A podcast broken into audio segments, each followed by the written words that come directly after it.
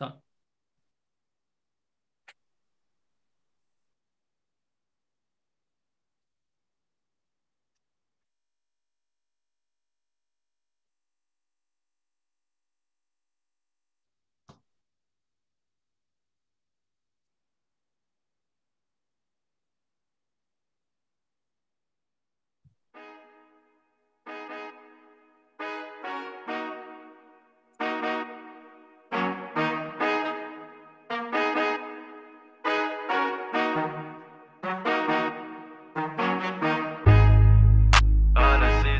Alles fresh.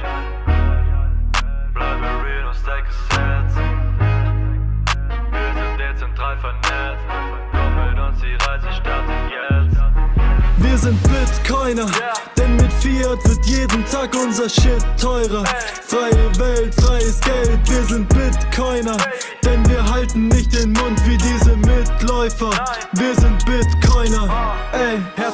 willkommen, sicher hat dich die Inflation geschickt. Oder du dachtest, mit Bitcoin wirst du einfach todesrich. Der Grund, warum du hier bist, spielt eh keine Massive Roll. Stell dich in die Reihe, Roman führt dich dann ins Rabbit Hole. Der Helper hilft dir Geld zu verstehen und das alles, das alles wiederholst du jetzt einfach paar hundert Male. Bitcoin verstehen, die Jungs haben's drauf extrem. Und um das ganze Thema können sie dir viel erzählen. Sogar Nico Jilch, der als Goldbug Erfolg hat, versteht es jetzt und predigt es in seinem geilen Podcast. Bei Bitcoin Apex gibt es umwerfende Kunstwerke. Verlass dich auf den Proof of Work, die Stunden gehen in die Hunderte. Alles easy, alles fresh. Bleibe real und stay gesetzt. Wir sind dezentral vernetzt. Komm mit uns, die Reise startet jetzt. Wir sind Bitcoiner, denn mit Fiat wird jeden Tag unser Shit teurer. Freie Welt, freies Geld, wir sind Bitcoiner, denn wir halten nicht den Mund wie diese Mitläufer. Wir sind Bitcoiner, wir, wir sind Bitcoiner, denn mit Fiat wird jeden Tag unser Shit teurer. Freie Welt, freies Geld, wir sind Bitcoiner, denn wir halten nicht den Mund wie diese Mitläufer. Wir sind Bitcoiner, ey. Fiat ist wie ein Maschendraht, alle Menschen sind angepasst, ich muss alle aufwecken. Oh man, das wird eine lange Nacht. Gott sei Dank gibt es die Debbie, die für jeden Einsteiger Content macht. Mach, mach so weiter, damit endlich das ganze Volk erwacht. Willst du auf Insta den besten Content, amigo? Dann gönn dir die Reels von Satoshi selber im One Better Zero. Ich mach mir Sorgen, denn wir alle haben durch Cantillon weniger. Bilde dich und deine Liebsten, kauf dir die Bücher von Aprico Media. Ey, Fiat fuck dich ab, intuitiv weißt du es doch schon immer. Der, Diddle Hodler steht schon bald in deinem Wohnzimmer. Der Gigi zeigt dir neue Perspektiven auf. Um Bitcoin zu betrachten, krass, das hätte ich nie geglaubt. Alles easy, alles fresh. Bleibe real und stay gesetzt. Wir sind dezentral vernetzt. Komm mit uns, die Reise startet jetzt. Wir sind Bitcoiner, denn mit Fiat wird jeden Tag unser Shit teurer. Freie Welt, freies Geld, wir sind Bitcoiner, denn wir halten nicht den Mund wie diese Mitläufer. Wir sind Bitcoiner, wir, wir sind Bitcoiner, denn mit Fiat wird jeden Tag unser Shit teurer. Freie Welt, freies Geld, wir sind Bitcoiner, denn wir halten nicht den Mund wie diese Mitläufer. Wir sind Bitcoiner, ey. Yeah.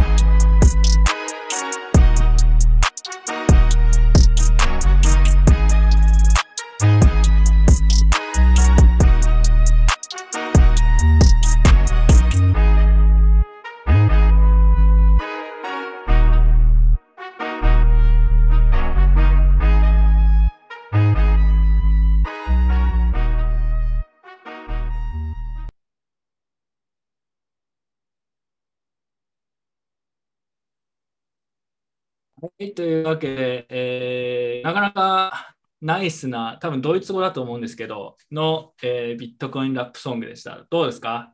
いやなかなかあのちょっとね、始める前にすごいやる気なかったというか、ちょっと疲れてたんだけど、あの ちょっとやる気出ました。曲のパッション、パッションを感じました。勇ましいですね。価格がシットになってくって、たまにちょこちょこ聞こえてくる キーワードくらいを聞いて、おお、なんかいいなと思って、やる気上がりましたね。はい。ジョーさんは何か感想ありますか？うんなんか、俺はビットコイナーだって、こう、堂々と言えるのが社会 いやいや、それは誰も言えるよ。ジョーさんもあんあんな感じでラップできるでしょ。ね、でも、ビットコイナーアピールをしてもいいことはないので、ない Web3 アピールした方がいい それはドイツでもないだろす。まあね、多分そうなんだろうけど。う。うんあのーまあ、ただに聞いてて思ったのは、ドイツ語のラップじゃん、ビットコインラップみたいな。まあ、基本英語が多いんだけど、うんでドイツ語はね、でもちょくちょくあるんだよ。ドイツ語だとたまになんかその、わかんないけど、チェコ、チェコかなんかかな、のラップみたいなのがあるんだよね。でこれはね、面白いことに、あのラップソングの数と、ビットコインラップソングの数とビットコイン開発エコシステムの実力と盛り上がりは比例しているという自分の経験則があるので、つまり、つまり、あの、統計の法則を無視すれば、我々もビットコインラップソングを作れば、開発エコシステムが盛り上がると、日本でも。そこになるほどね。賢い。なるほど。フォーデーションのね、原則を無視して割とビットコインラップソングを作れば、開発エコシステムが盛り上がるんじゃないのかっていうのをちょっとね、考えてましたけどね。いや、それはマジでありますよね。あるのこれ。あるある。あれ作ったらビットコイン開発エコシステム盛り上がるの？盛り上がりますね。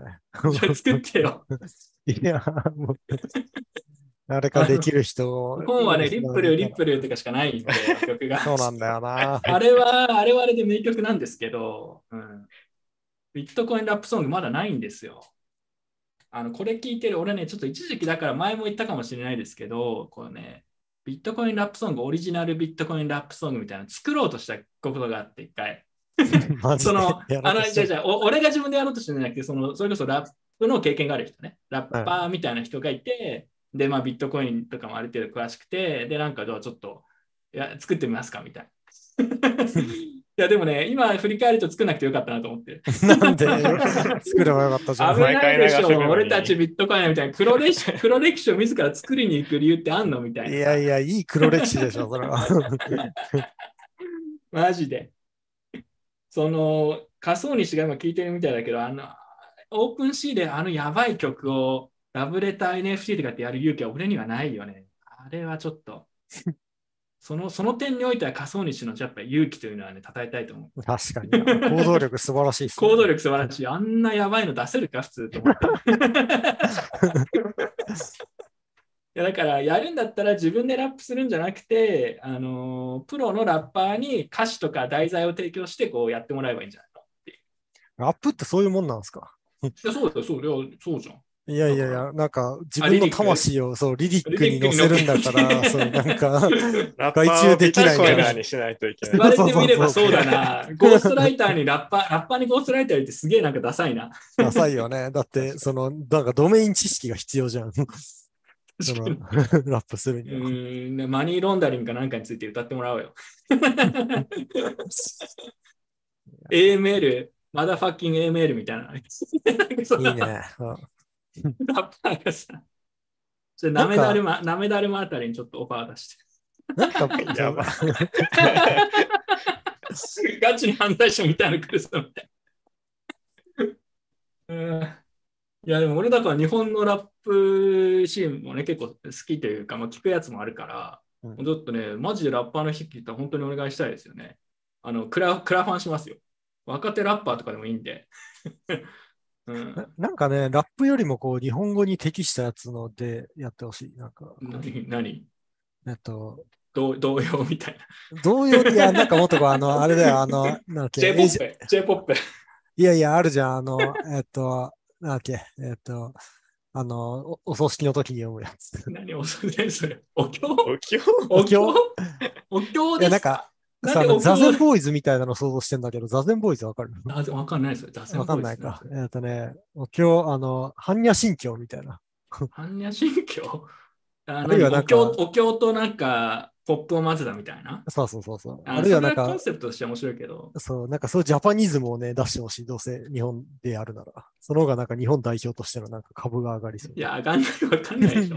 J-POP みたいなのに会いたくて会いたくて震えるみたいな言えばいいんじゃない震えててくださいみたいな。いやでもあの買いたくて、買いたくてみたい中田康隆みたいなのありじゃないですか。あの、パフュームみたいな。な。うーん、まあ、西野カナさんにオファー、オファーしましょう。西野ビットコインの愛を、ビットコインの愛をちょっと曲にして、取説を作って。いいじゃん。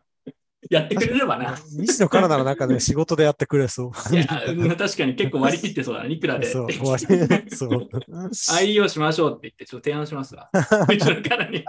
西野カナソング NFT を愛愛用で販売するって。いいね。うん。財布とかに持ってくれやってくれそう 前やってたよね。なんだっけ。うん。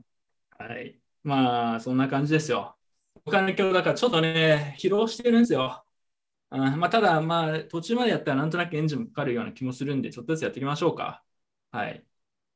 あちょっとさ、あと、俺、普段とちょっと、まあ、最近引っ越したのもあって、まだなんかね、ネット環境とかもいまいちなんだよ。なんか、いつもと比べて音が悪いとか、なんか変な雑音入ってるとか、そういうのない？大丈夫？いや、今のところ大丈夫です今は、。うん。あ、本当に？うん、じゃあ大丈夫そう。若干不安なんだよね。はい、まあじゃあ行きましょう。えー、じゃあこれですね。じゃあいつも通り資料をね、えー自分たちとあとはあの反省会 DAO メンバーで作ってるんでね、作ったんでちょっとやっていこうと思います。ちなみにこれ、俺が今日ね、あんまり準備できてなくて、何時くらいかな ?4 時くらいに見たら、結構できてたから、おすげえ、やっぱ DAO すごいじゃんって言ったら、まあ、キシン君が俺が7ページくらい作りましたけど、みたいなね。これが DAO の真実かと思って、集権化が反省会 DAO を来ちゃってますね。その後結構ね、あの、スライド自体は作ってもらってたみたいですけど。いや、でもありがとうございます。反省会 DAO メンバー。あの、途中までインセンティブ上げますみたいな時は、もはや配りすらしてないし、もはや誰も申告しなくなった。DAO 完成したみたいな。もはやインセンティブを求めないみたいな。いや、はいいいっすね。金銭的インセンティブに縛られている限りはね、DAO は完成しませんから。コンセプト全否定じゃないですか。我々は金銭的インセンティブから抜け出しましたよ、DAO の。でも真面目な話さ、その、ウィキペディアとかもそうだけどさ、あの金やれば、金を設計すれば、まあ、なんとかなるという DAO は多分どうしようもならない気がするんだけどね、自分は。ウィキペディアめっちゃ金を要求してるじゃないですか。ウィキペディアは常にドネーションを要求してくるけど、ね、でもあれ、あれ基本的にはさ、編集してる人とかは、まあ、あの無給でやってるわけじゃん。ボランティアベースじゃん。うんで、なんかガバナンス的ななんかはあるみたいなんだけど、なんかそういうのを調べ調べてていうか、なんだろうな。研究っていうか、それを発表してた人をなんかで見て、うんなんか、いわゆるちょっとしたガバナンス構造みたいなのあるらしいんだけど、ただまあ別にお金あげるからやってという感じではないじゃん。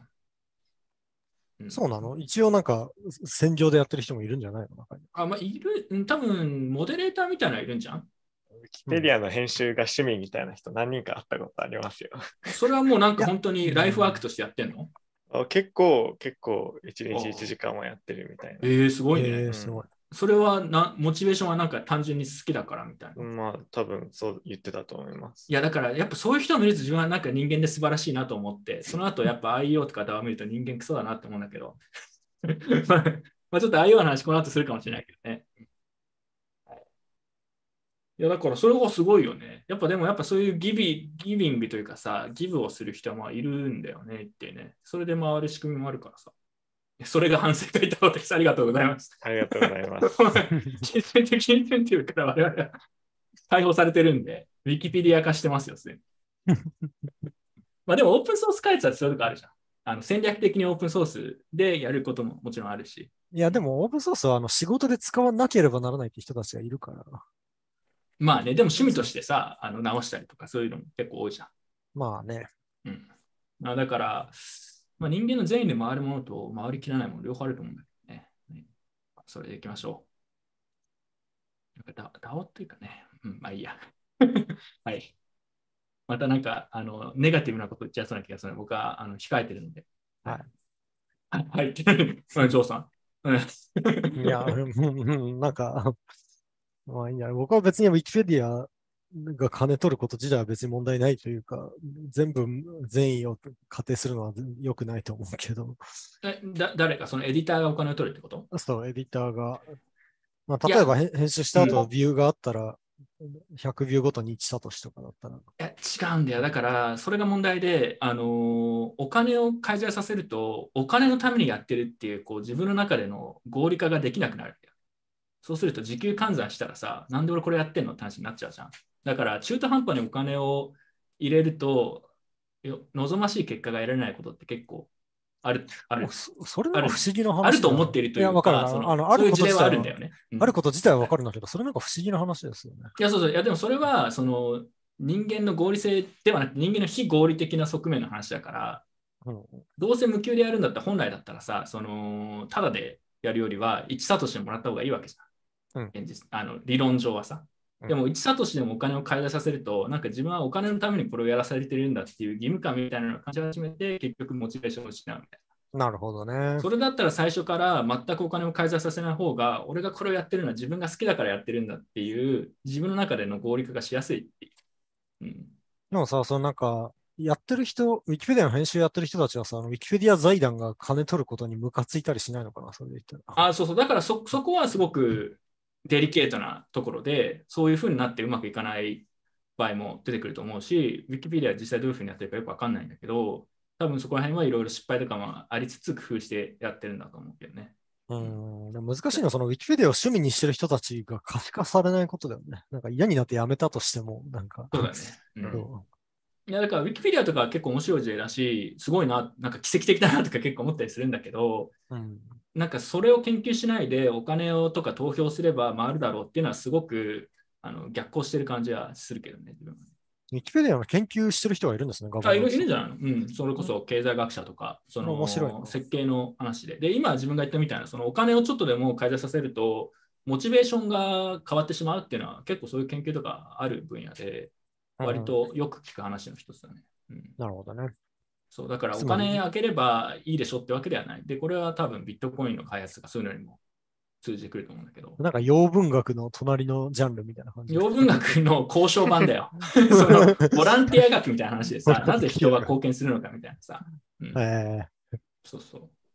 確かになんか DAO を経営したいみたいな人はそういう先行事例を学ぶのはいいかもしれないですでも学んだけどみあんま見たことないんだよね、俺正直。ね。投票だ、トークン発行して投票だとかって言うんだけど、まあいいけど。まあ あややめましょやめようはい。う。やめよう。ここら辺で止めよう。そうだね。あの、じ事実を言うのは良くない。うん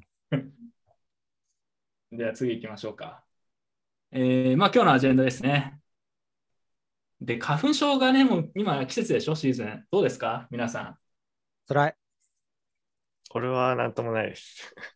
花粉症ない人って相当やっぱ特権階級みたいな。上 上級ジュンさん辛い。辛いです。あ、そう。まあ、俺はだから花粉症やば、なんかか花粉を感じたくらいにちょうど日本出たから、まあ大丈夫なんだけど、いや、花粉症やばいよね。たあの花粉症の人、本当大変ですよねってよくわかります。生産性めっちゃ下がるしね。まあ、あれさ、スギ花粉が原因なんですよね。うん、みたいだね。スギ切っちゃえばいいじゃんって思うんだけど。え、そうそう。いや、だから、それはでも今日この話出るから。ビットコインは花粉症をフィックスするから。テーマが路上出るから、進行なんて。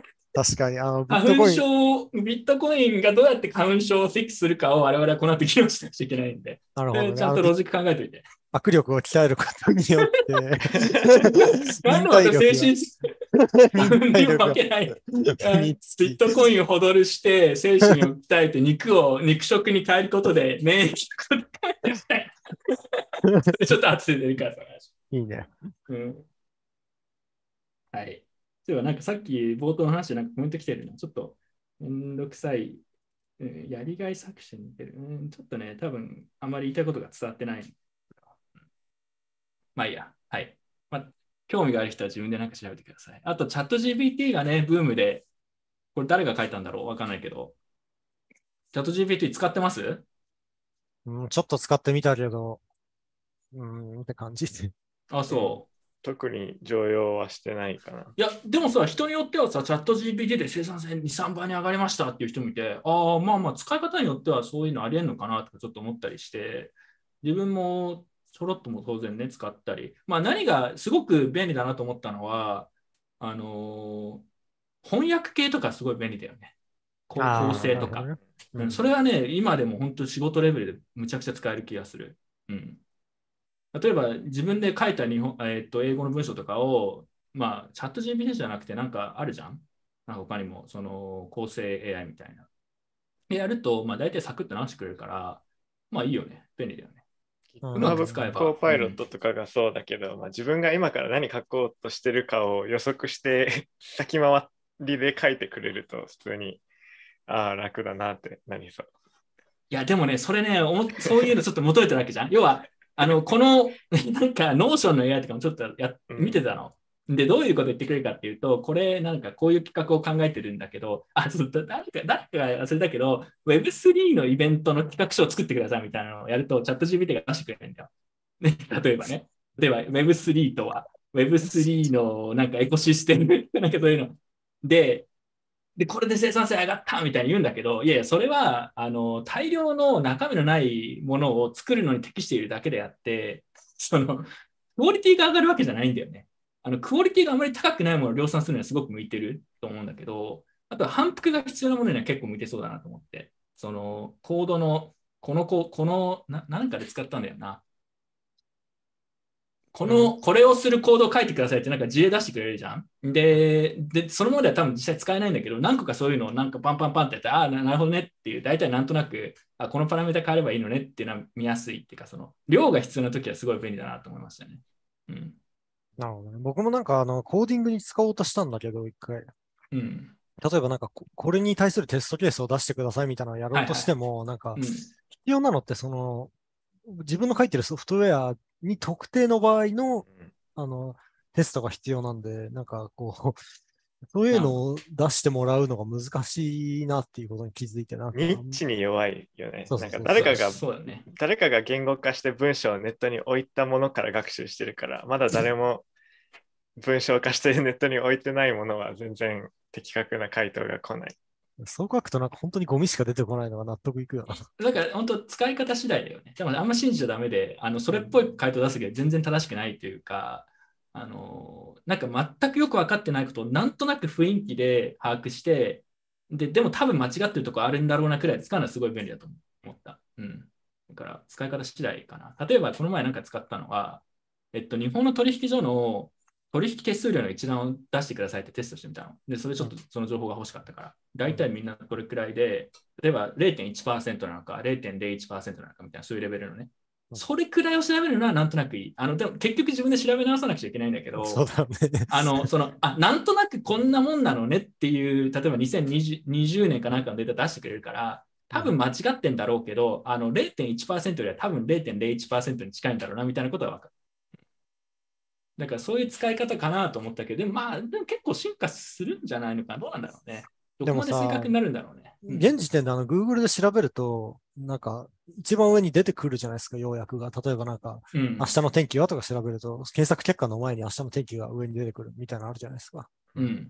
あれで良くないっていうか、あれにチャット GPT が組み込まれるような感じになるんじゃないと思うんですよね。うんそうしたらなんかあんまり チャット GPT を使うというよりも、なんか普通にググった時の。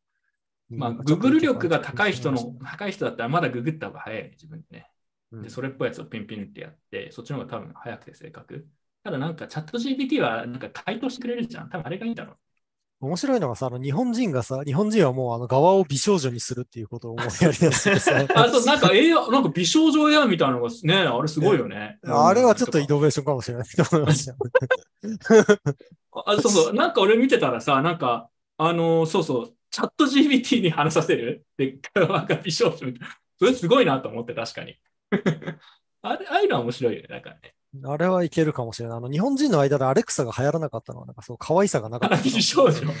アレクサ、アレクサちゃんみたいなのがあって、そこで喋ってたら流行ってたの。そう、それでいけるかもしれない。そうだね。でもなんか、ちょうど数日前に API 公開したんでしょ？だから、まあなんかまた面白い応用はあるんだろうなと思いつつ、うん。仕事ででもなんかこれで生産性怖いになりましたみたいな人、今までどういう仕事してたんだと思って逆に。いや、ちょっとあの、なんかね、僕こういうのが出るたびに、あの、遅れ、遅れ、あのビジネスパーソンは遅れてはいけないみたいなことをツイートするは奴らが出てきて。Web3 やん。そうそうそうあと面白いのが、あれなんだよね。なんか、もうすぐシンギュラリティで人類は AI によって滅びるとか言い出す奴らが湧いてくるし。いや、でもなんか割とそういう話出てるみたいですね、今。シンギュラリテもうなんィ説。か、うんまたかよ、みたいな。うん。シンギュラリティって言葉を見るたびに笑っちゃうんですよね。シンギュラリティね。面白いなと。まあでもなんか使い方によっては全然普通にすでに便利だし、多分もうちょっと工夫をすれば、あの仕事でも自分でも使えそうだなって感じはありましたね。うん。はい。まあでも、嘘めっちゃつくんで、ゴミコンテンツを大量に作る人はこれに多分本当置き換えられちゃうんだろうなって感じがしました。いや、でも SNS のスパムがやりやすそうですよね。やりやすい。うんこれによって。まあ別に、でもね、どっちかというと自分は基本的にはポジティブというか、もう使いようだけど、だとは思っていてうん、まあすごいなとは思うんだけど、なんかそうね。Web3 とかよりは 本当に、本当に何かにこう使えるものだし、すごいなと思いますけどね。あとスピードがすごい。うん、今結構重大な発言をしましたけど、大丈夫です重大な発言。Web3 より使える。いや、そりゃそうでしょ。Web3 頑張ってる人だっている。るんですよ。いやいや、だからそういう話ちょくちょく出るでしょ。イーロン・マスクも言ってましたってコメントであるよ。うんアート分野は結構やっぱアートもだから要はこれってあんまり専門性が高くないことでお金を稼いでたり生活をしてる人たちはすごいこうやばいって感じだけど、まあ、使い次第、使い方次第だよね。一個心配なのが、GitHub コーパイロットでもそうだったけど、何かを書いてネットに出すと、まあ、将来的には GPT-3 とか GPT-4 とかのその次のせ次に出てくる AI がまあそれを学習して、そういう内容も吐き出せちゃうってことで、で、なんかアフィリエイトブログとか、なんかそういうのの制作コストがもうゼロに近づくから、いや、そうだよね。自分が作ったコンテンツが、その自分より SEO が上手い人のものになるみたいな、あの、うんその辺は結構危惧しないといけないかなと思って、もうなあんまりそういうのが増えると、まあ、ネットに新しいものを書かないとか、新規性のあることはあーそれは面白い公表しないとか、そういう可能性もあるかなと思います。中国のだってと今でもそうじゃない？まあ、中確かに。国のさ、だって AI とか絶対そういうの尊重しないでしょ。まあ、うん。全部パクってくるでしょ。ライセンス、うん、はい。どうぞ。いや、ごめん、中国の AI って検閲とかどうしてるんですかね。そうだよね。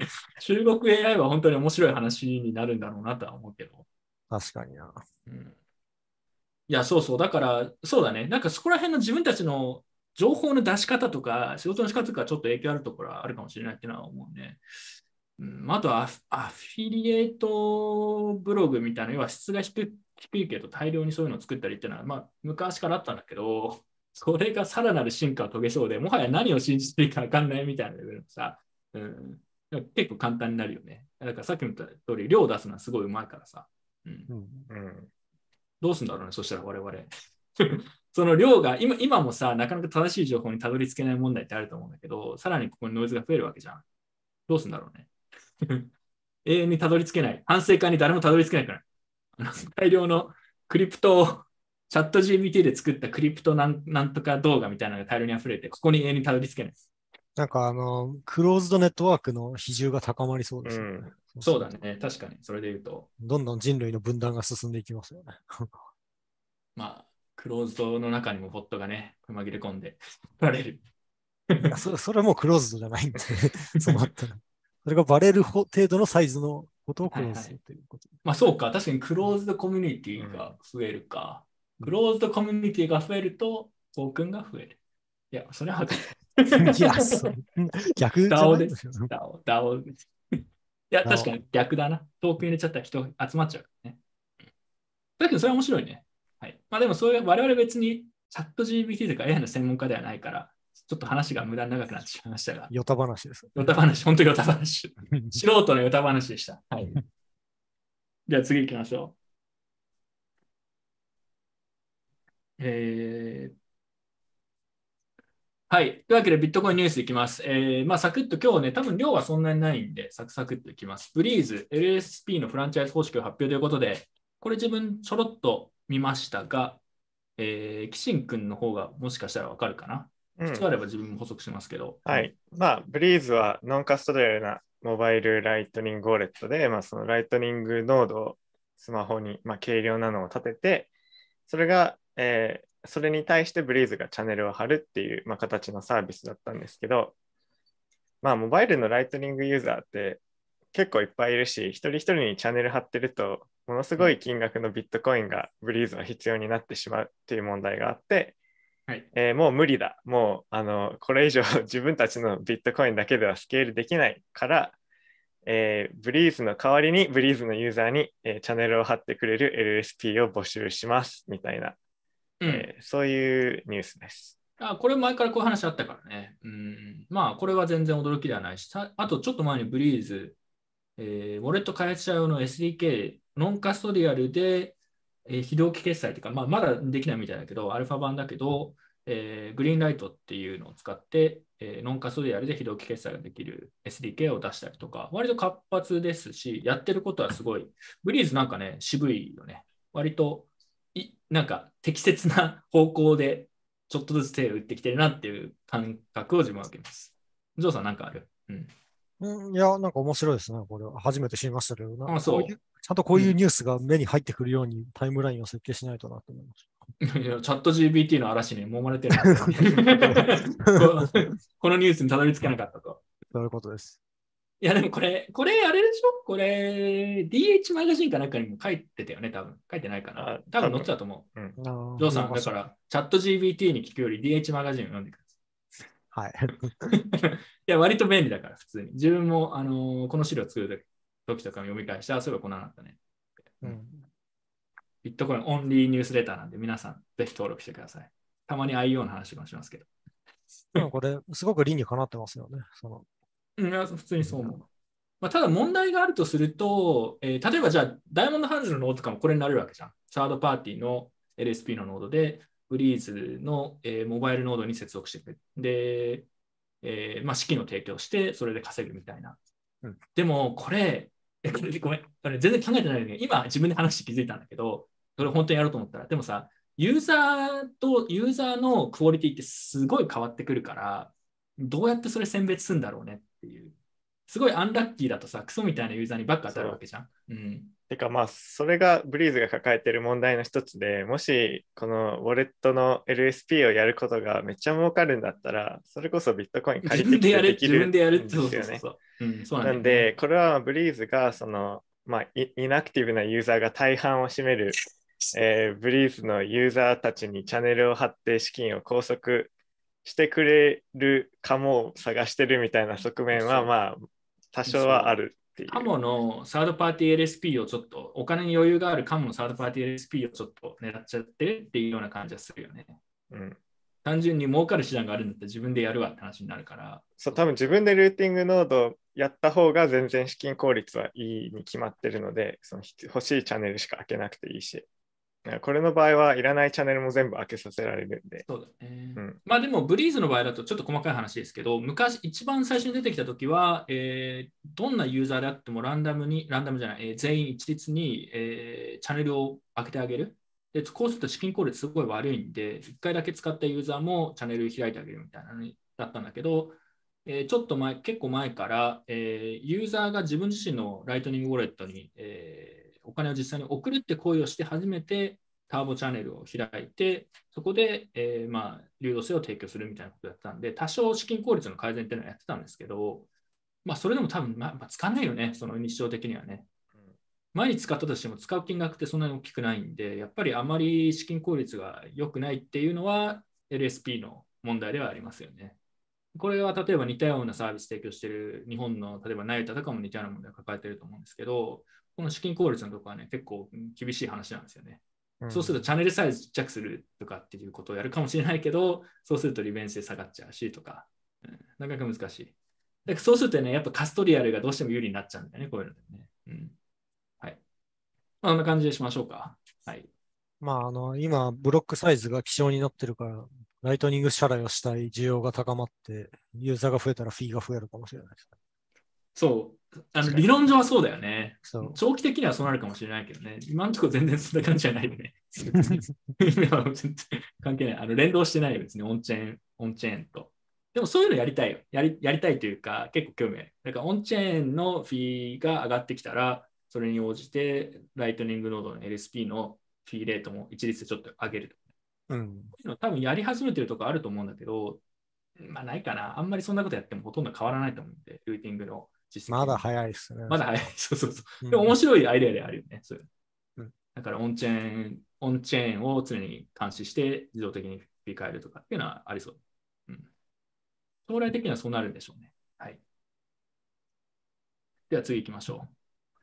あーで、これもまあだからウォレット系ね、えーブルーウォレット。これはなんか聞いたことある人いるかもしれないですけど、カストディアルウォレットで昔、えーかなり、えーよく使われていたブルーウォレットが、えーカストディアル型のライトニングウォレットの提供終了を発表と。で、結構これが突然だったんで、出勤しろって言って、言ったんだけど、出勤できないとか、エラーが出たりとか、結構みんななんかあたふたしてる感じでしたね。はい。まあでもこれはね、えーグループとかで言ったんですけど、これは全然想定の範囲内というか、もうちょっと前からブルーウォレットのなんかね、ノードのマネジメントがすごい悪くて、ルーティングの。で、あそもそも、うん、ひどかった。そもそも送金がなかなか通らなくなってたりとか、もうやる気が全然なかったんだよね、もうルーティングに関して。だからもう多分やめんだろうなとか、やる気ないんだろうなっていう雰囲気はすごい漂ってる。うん。だから、あの、ルーティングノードを運用してて、えブルーウォレットのノードとかにつないでた人はこういうの分かる、ね、温度感っていうか。全然何もやってないみたいな。うん、すごい、さすがっすね。そう。これ一時情報だから。僕、これなんかニュース発表があった時に、あってから3日後ぐらいにあのブルーウォレットから出勤したんですよ。うんうんうん。僕、これ出勤できるかなってすごい不安だったんですよね。だって3日後って、こう、みんなニュース見た瞬間、一斉に引き出すじゃないですか、基本的に。うんうんうんうん。もうチャンネルないんじゃないかとか思ったんですけど、普通に引き出せて、なんか良かったなって思いましいや、なんかね、引き出せなかったんだよね。その直後にこの発表出た。それ多あ分、チャンネルのアウトバウンド足りなかったんだよね。で、あそれもあって、後でチャンネルを貼り直したらしい。追加したらしい、アウトバウンド。で、そしたら引き出せるようになったって言ってた。まあでも、まあ、これはおも面白い、ちょっと避難訓練というか、こういうことあり得るよねっていう点では、えー興味深いなと思いました。うん、ビットコインのメンテナンスも機械学習でできるようになるんかね。どメンテナンス？どどういうこと？た。多分あの、コードレビューとかのことだと思いますね。あうんうんなんかあの、コードレビューに機械学習をあの適用すればすごいいいんじゃないかっていう説はあって、それは確かにそうなんですよね。コードレビューってなんか結構くだらない作業が多いから。あ、確かに。ででもちょっと怖いよね。まあもちろんその後にチェックする人は必要ですけど、でも例えばビットコインでちょっと問題になってたのは、あの、問題ってことじゃないけど、3年ぐらい前にあの、タイポのプルリクエストする人が多すぎるっていう話があったんですよ。ああ、うんなぜかというと、あの、ビットコインにコードがマージされるとアピールできるんで、その、キャリアはいで。すごいすごい名誉なことなので。ビットコインコアデベロッパーって。そうそう。ななんか改善点ないかって探したあげく、タイポを見つけて、タイポ直すだけのプルリクエストを送ってくるって人たちがいっぱいいたらしくてマイナスだよね。どちらかというと、うん全体で邪魔だよね。そうそれこそなんかこう、そういう作業にコアデベロッパーが脳のリソース使ってるのもったいないじゃないですか。まあ味もったいないな。まあでもそういうのはいいね。そうそう。例えばそういう点で改善できる余地があるかもしれないですよね。やっぱ量が必要なとこはいいね。うんなんか量量で勝負しなくちゃいけないときは、こういうのはすごい合ってんなって感じするな。はい。次行きましょう。えーっと、はい、えー、 Diamond Hands で先月かな、ビットコイン上のトークン発行の概要と可能性っていう日本語でえーレポートを出しました。日本語と英語。で、まあ、これは client-side validation モデルと RGB タロっていうテーマで、えーまあ、ビットコイン上でトークンを発行する、まあ、あとはライトニングでトークンを動かすみたいな話が去年くらいからちょっとずつ注目されていて、それって実際どういう仕組みなのっていうのと、えー既存のものと比べてどういう優位性だったり違いがあるのっていうのと、その中で RGB とタロっていうのが、まあ、2つ、えー主要なプロトコルなんで、えそれぞれどういう特徴とトレードオフがあるのかみたいなのをこうスライド形式でまとめたレポートですと。でこれはね、あのー基本的にはキシン君がメインオーサーで自分が、まああのー内容とかを一緒にレビューしたり、なんかちょっと整えてみたいなのをやって、どうですか、キシン君。ちょっと感想を。ちなみにね、このレポートに関してはまだ出してないんだけど、多分今週のどっかで自分であの別の動画でちょっと内容を紹介する動画を出そうと。前にライトニングのレポート出した時も同じようなのを作ったんですけど。うんまあ、あの、内容的に英語圏探してもあまりないような結構しっかりしたレポートだと思うんで、あの、ぜひ読んでもらえたらなって思います。結構まだ、その、カバーしてる、RGB とかタロっていうのが、まあ、未熟っていうか、まだまだ発展途上だから、ちょっと踏み込めなかった部分とか、まあそういうところも結構あるんですけど、あとなんか合わせてコインポストにも一個寄稿させてもらったんで、まあそっちの記事も検索して読んでもらったらなと思います。はい。いや、でも結構大変だったでしょ。大変だったよねすごい大変だった。いや俺1もヶ月ぐらいでできるかなと思っったら3いやヶ月ぐらいかかったっていう。マジでそうなんだよ。毎回1ヶ月で終わると思うんだけどね、全然終わらないっていう。で、細かいところをやり始めて。あと、まあ、内容は大体8割方内容こんなんでいいよねってなってから、やっぱ残りの2割を仕上げるのに、残り7、8割の時間かかったりするから、うんそこがね。うん。というわけで、まあでもこれ内容としては、あの英語圏でも全然、えーそういうのないし、いい、いいかなと思うんで、えーぜひ見てくださいと。で、日本語でもあってちょっともうちょい解説します。で、そうね、英語圏ね、いまいちでも反応がなかった。反応がなかったっていうか、まあ、あるにあったんだけど、思ったよりはなかったっていうのが率直な印象で、みんなあんま興味ないのかなっていう。まあもしくは自分たちの影響力がないみたいなのもあるんだろうけど、それでも思ったより反応ないなって感じましたね。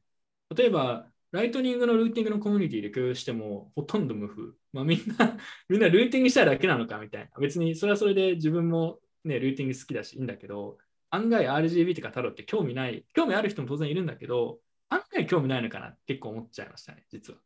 うん。うんジョーさんどうですか？いや、うんそれは普通にないでしょ。なんでしょ RGB 担当でしょ。だって、いや、ビットコインやってる人はさ、なんか、その NFT とかステーブルコインとかいるって思ってるじゃん。確かに、そうだね。やっぱそこの温度感は結構、温度感の差はあるんだろうなっていうのは思いましたね。うん。うんまあそれでだから、潜在的うんなユーザーは多いかもしれないですけど、現時点でその興味持ってる人は少ないっていうのは予想通りです。うん確かにね。まあでも大丈夫です。このレポート多分半年後に読んでもそんなに古くなってないと思うんで、半まあ、場合によって1年後読んでも大丈夫な気がする。だから、まあじわじわなんかでね、読んでくれる人が増えればいいんじゃないのかなって感じですね。後でまたなんか別の方法で英語でも宣伝しようかなと思ってます。はい。えー、まあそんな感じかな。まあ内容は普通にパラッと読めるんで、興味がある人はぜひ読んでください。後で自分で動画も出します。まあ結構大変でしたよという。でもこれ RGB のメインかドクターなんとかなんとかスキーさんとかに超褒められてたから。これは素晴らしいって言って。あのトキシックで有名な人。うん。はい。お褒めのことは受けました。なんで、分かってる人にはある程度こう評判が良かったのかなって感じしますね。はい、で次、ノスター勢いを継続継続。これなんか日本語だとノスターじゃなくてノストラらしいですよ。誰情報？誰だっけ？なんか誰かが言ってんのを聞いた。いや、でもだ誰？日本語でノスターの読み方はノストラだぞって公式で言えるやつっている なんか、なんかノストラダムスから来てるらしいんで。まあそれも本当か いやうんいや、でもそうでしょだってほら、あうの、んアンドロ、あ iOS か、iOS のクライアント、ダマスっていうじゃん。でもダムスが後から出てきてるんで、むしろそっちが被せていっただけなんじゃないのな なるほどね。いや、わかんないな。いや、でもさっき話してたのは、ノストラの方がギャルに受けそうっていういや話いやでした。ギャル使わないからな。それいやいや、ツイッターはギャルが使うようになったじゃないですか。同じようにノストラもツイッターみたいになれるかもしれない。使う？使ってる？ギャルの。ギギャルはインスタインスタでしょ使ってない確ギからャルは TikTok だろ。TikTok だよ。そうだよ。全然マーケットフィットしてないじゃん。確かにな。ギャル視点でなぜの名前を考えるんですかって話になる。なるほど。でも、ノストラ、どっちの方が好きですか？ノスター、ノストラ。ノストラの方がなんかカタカナ的にはちょっと言いやすい、言いやすいというかなんだろうな。あのー、日本語っぽいよね。ノストラの方が好き、なんか好きですね。なんでだろう。ノノス確かノストラの方が俺もどっちかっていうと、英語の発音的には離れるんだけど、ノストラの方がいいね。ノストラでいこうかな。ググるみたいな感じでノストルっていう言葉を流行ノらせていきましょうストル？ツツイートするみたいな。ノストル。ノスターでツイートするの、なんか、いわゆるうん対応する言葉って何なの？あれでしょ？あの、マストドンだとトゥトゥートとかっていうのがあったじゃないですか。トゥートね。トゥート。誰もトゥートしてない気がするけど。ノスターは、ノストラは何なんですかね？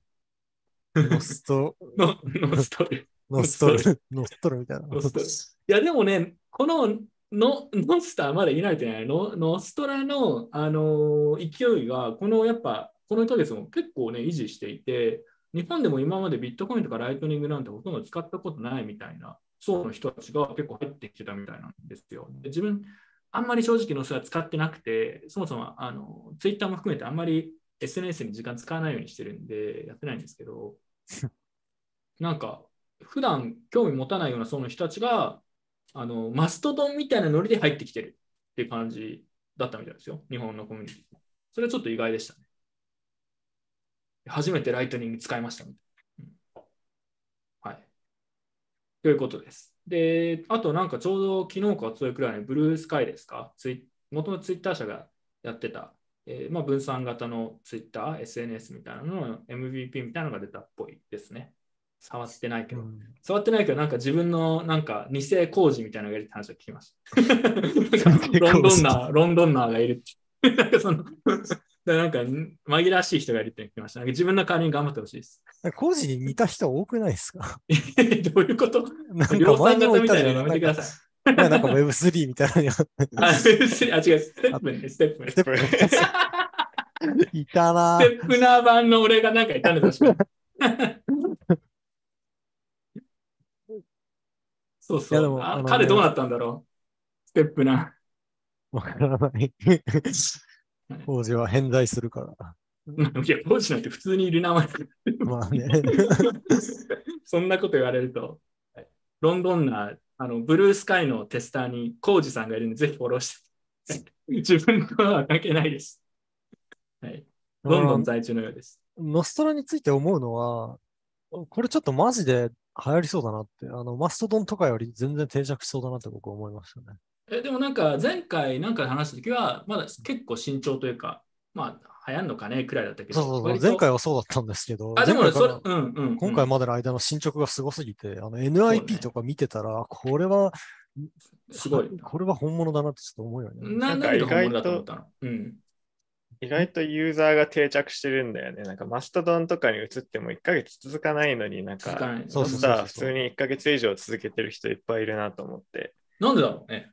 何が違いだと思う？僕はね、このなんか、わかんない。あの、その人たちがどうなのかわかんないけど、僕の場合、このなんかね、あの、BIP みたいな感じで NIP ってのを提案してるのがね、なんか、うんいいんですよ。なんかこう、調べたくなる感じがする。あであの開発者視点で。うんそう。で、あの、調べる際の取っかかりがやっぱね、シンプルっていうのがいいんですよね。あうんの、共通しておくべきことが少ないっていうのが、なるほどね。外に比それはべていいかなと思います。プロトコルのシンプルさがプラスになっていて、開発者とかがいろいろ作ってて盛り上がってる。そうそうそう。なるほどね。確かに。それは開発者視点で面白いですね。自分は、自分自分でもね、なんか前回話したときに、あの、いや、多分自分がやってたのは、えーまあ、こういうの、マストドンとかもすぐ飽きられちゃったし、分散型 SNS みたいな感じでやると多分こけちゃうけど、今のところ案外なんかもしかしたら行くのか、行くっていうのはその、ツイッターを置き換えるとかではならないかもしれないけど、定着する可能性はあるのは、その、本当の初動の時と比べるとすご結構そういうふうに思ってきたわみたいなことを確か言ってたと思うんだけど、割とだからそれがそのまま来てるって感じかな、自分は。うん、ね、なんかフォロワーが結構いますよね、ちゃんと。ちゃんとしたフォロワーが。なんかね、自分が興味があったの、興味があるというか、これもしかしたらうまくいくかもなと思ったポイントは、ツイッターの代用としてじゃなくて、なんかその、2つあって、1つはここにも書いてあるけど、その GitHub の代替サービスにとか、なんかそっち方向に、その Wikipedia、なんか分散型の Wikipedia を作るための、まあなんかそのツールというかフレームワークとして使うんだとかもそうなんだけど、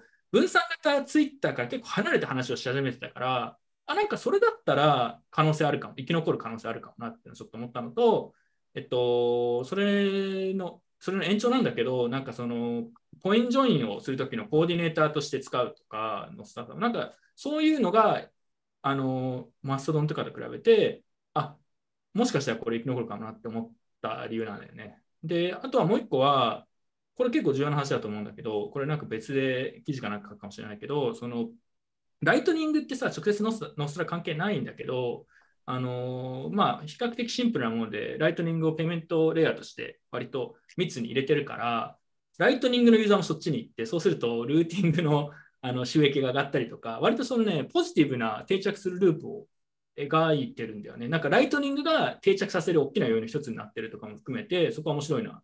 だからもしかしたらこれはチャンスあるかもなと思ったのはそこら辺。そうねですねそう思いますわ。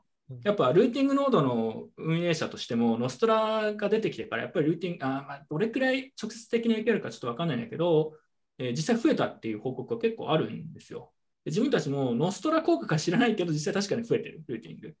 うん。だから、そういうのもあって、ライトニングのルーティングコミュニティとかネットワークがあることで、こういうプロトコルの定着率が結構上がってきてるのを感じていて、もしくは開発が速度が上がる。まあそれはすごい面白い効果だなと思いましたね。うん。うん。どうですか？これがなんかライライトニング流のプロトコル定着の手法かとかちょっと思ったりして。うん。100%同感ですね。ただなんか一つ困るのは、僕がやってる RGB とだいぶ被るところが LN の応用という点で。であって、なんかこう、え、かぶるの？これ。どこかぶってるあのねあの R、あの RGB というよりも LNP の方なんですけど、まあ、つまりあのライトニングチャンネルを abuse してメッセージングみたいなことをやってたりしたわけですよ。うんうんうんうんなんかそれと、そのあたりが結構被るんで、まあ、でも、 Nostr は別にトークンは関係ないからね。RGB はどちらかというとやっぱトークンが今もやっぱりメインってイメージなんで。うん、ままあね。あ大丈夫なんじゃん。だから GitHub 代替サービスに 10BTC の補助金をジャックが出したりとか、すごい、すごいよね。ジャックすげえなと思って。うんはい。ジャックのノスター大好きだよね。うん 超いるって言って、なんか、サッツ配りおじさんになってるらしい。まあ、まだツイッターにいた時からなんかライトニング統合したいって言ってたけど、結局できずにあの抜けちゃったから、まあそういうのに関われるのが楽しいのかもしれないですね。確かにね。ううんん。ノスタラがでも結構、まあ、ツイッターほどの規模にならないにせよ、ある程度定着して、なんか、ある程度なんだ、その、派生サービスみたいなのも結構出てくると、かなりライトニングにとってはいい事例になるかなって感じがしますね。うん。なので、個人的にも応援してきて、あんま使ってないんだけど、あの、使う、こう、用途が自分にまだあまりない。残念だけど。うん。あんまツイツイートしてないから。うん。はい。え、ジョーさんとか使ってない？シングとか俺や、ノーストラとかたまに。僕ちょっと使ってるんですけど、なんかフォローする人がまだ少ないんだよな。だから僕がつぶやくかと思ったんだけど、僕人生とかしかつぶやかない 英語圏でもそのキャラを確立しようよ。多分、ライフ、ライフ、ごめん。ね、もうやってる人つなげて。もうやってる人いるんですよね。それキャラ被るから、そう。そんなやついんのか。いる。あとね、DH のコミュニティのストラのアカウントを分散運用したいんだけど、なんかそういうのがちょっとかゆいところにまだ手が届かない感じがね。プライベートキー使い回さなくちゃいけないとか。うん、なるほどね。うんちょっとそこをなんとかしてほしいなって感じがするな。いや、それこそだから自分で提案するんですよ。いや、俺できないか 俺はもう他力本願 頼むって言って。そうそう、だからなんかこう、シンプルであることのメリットは、そういうところでこう、一人、別の人が拡張案をうんうん出していけるっていうのがいいところですよね。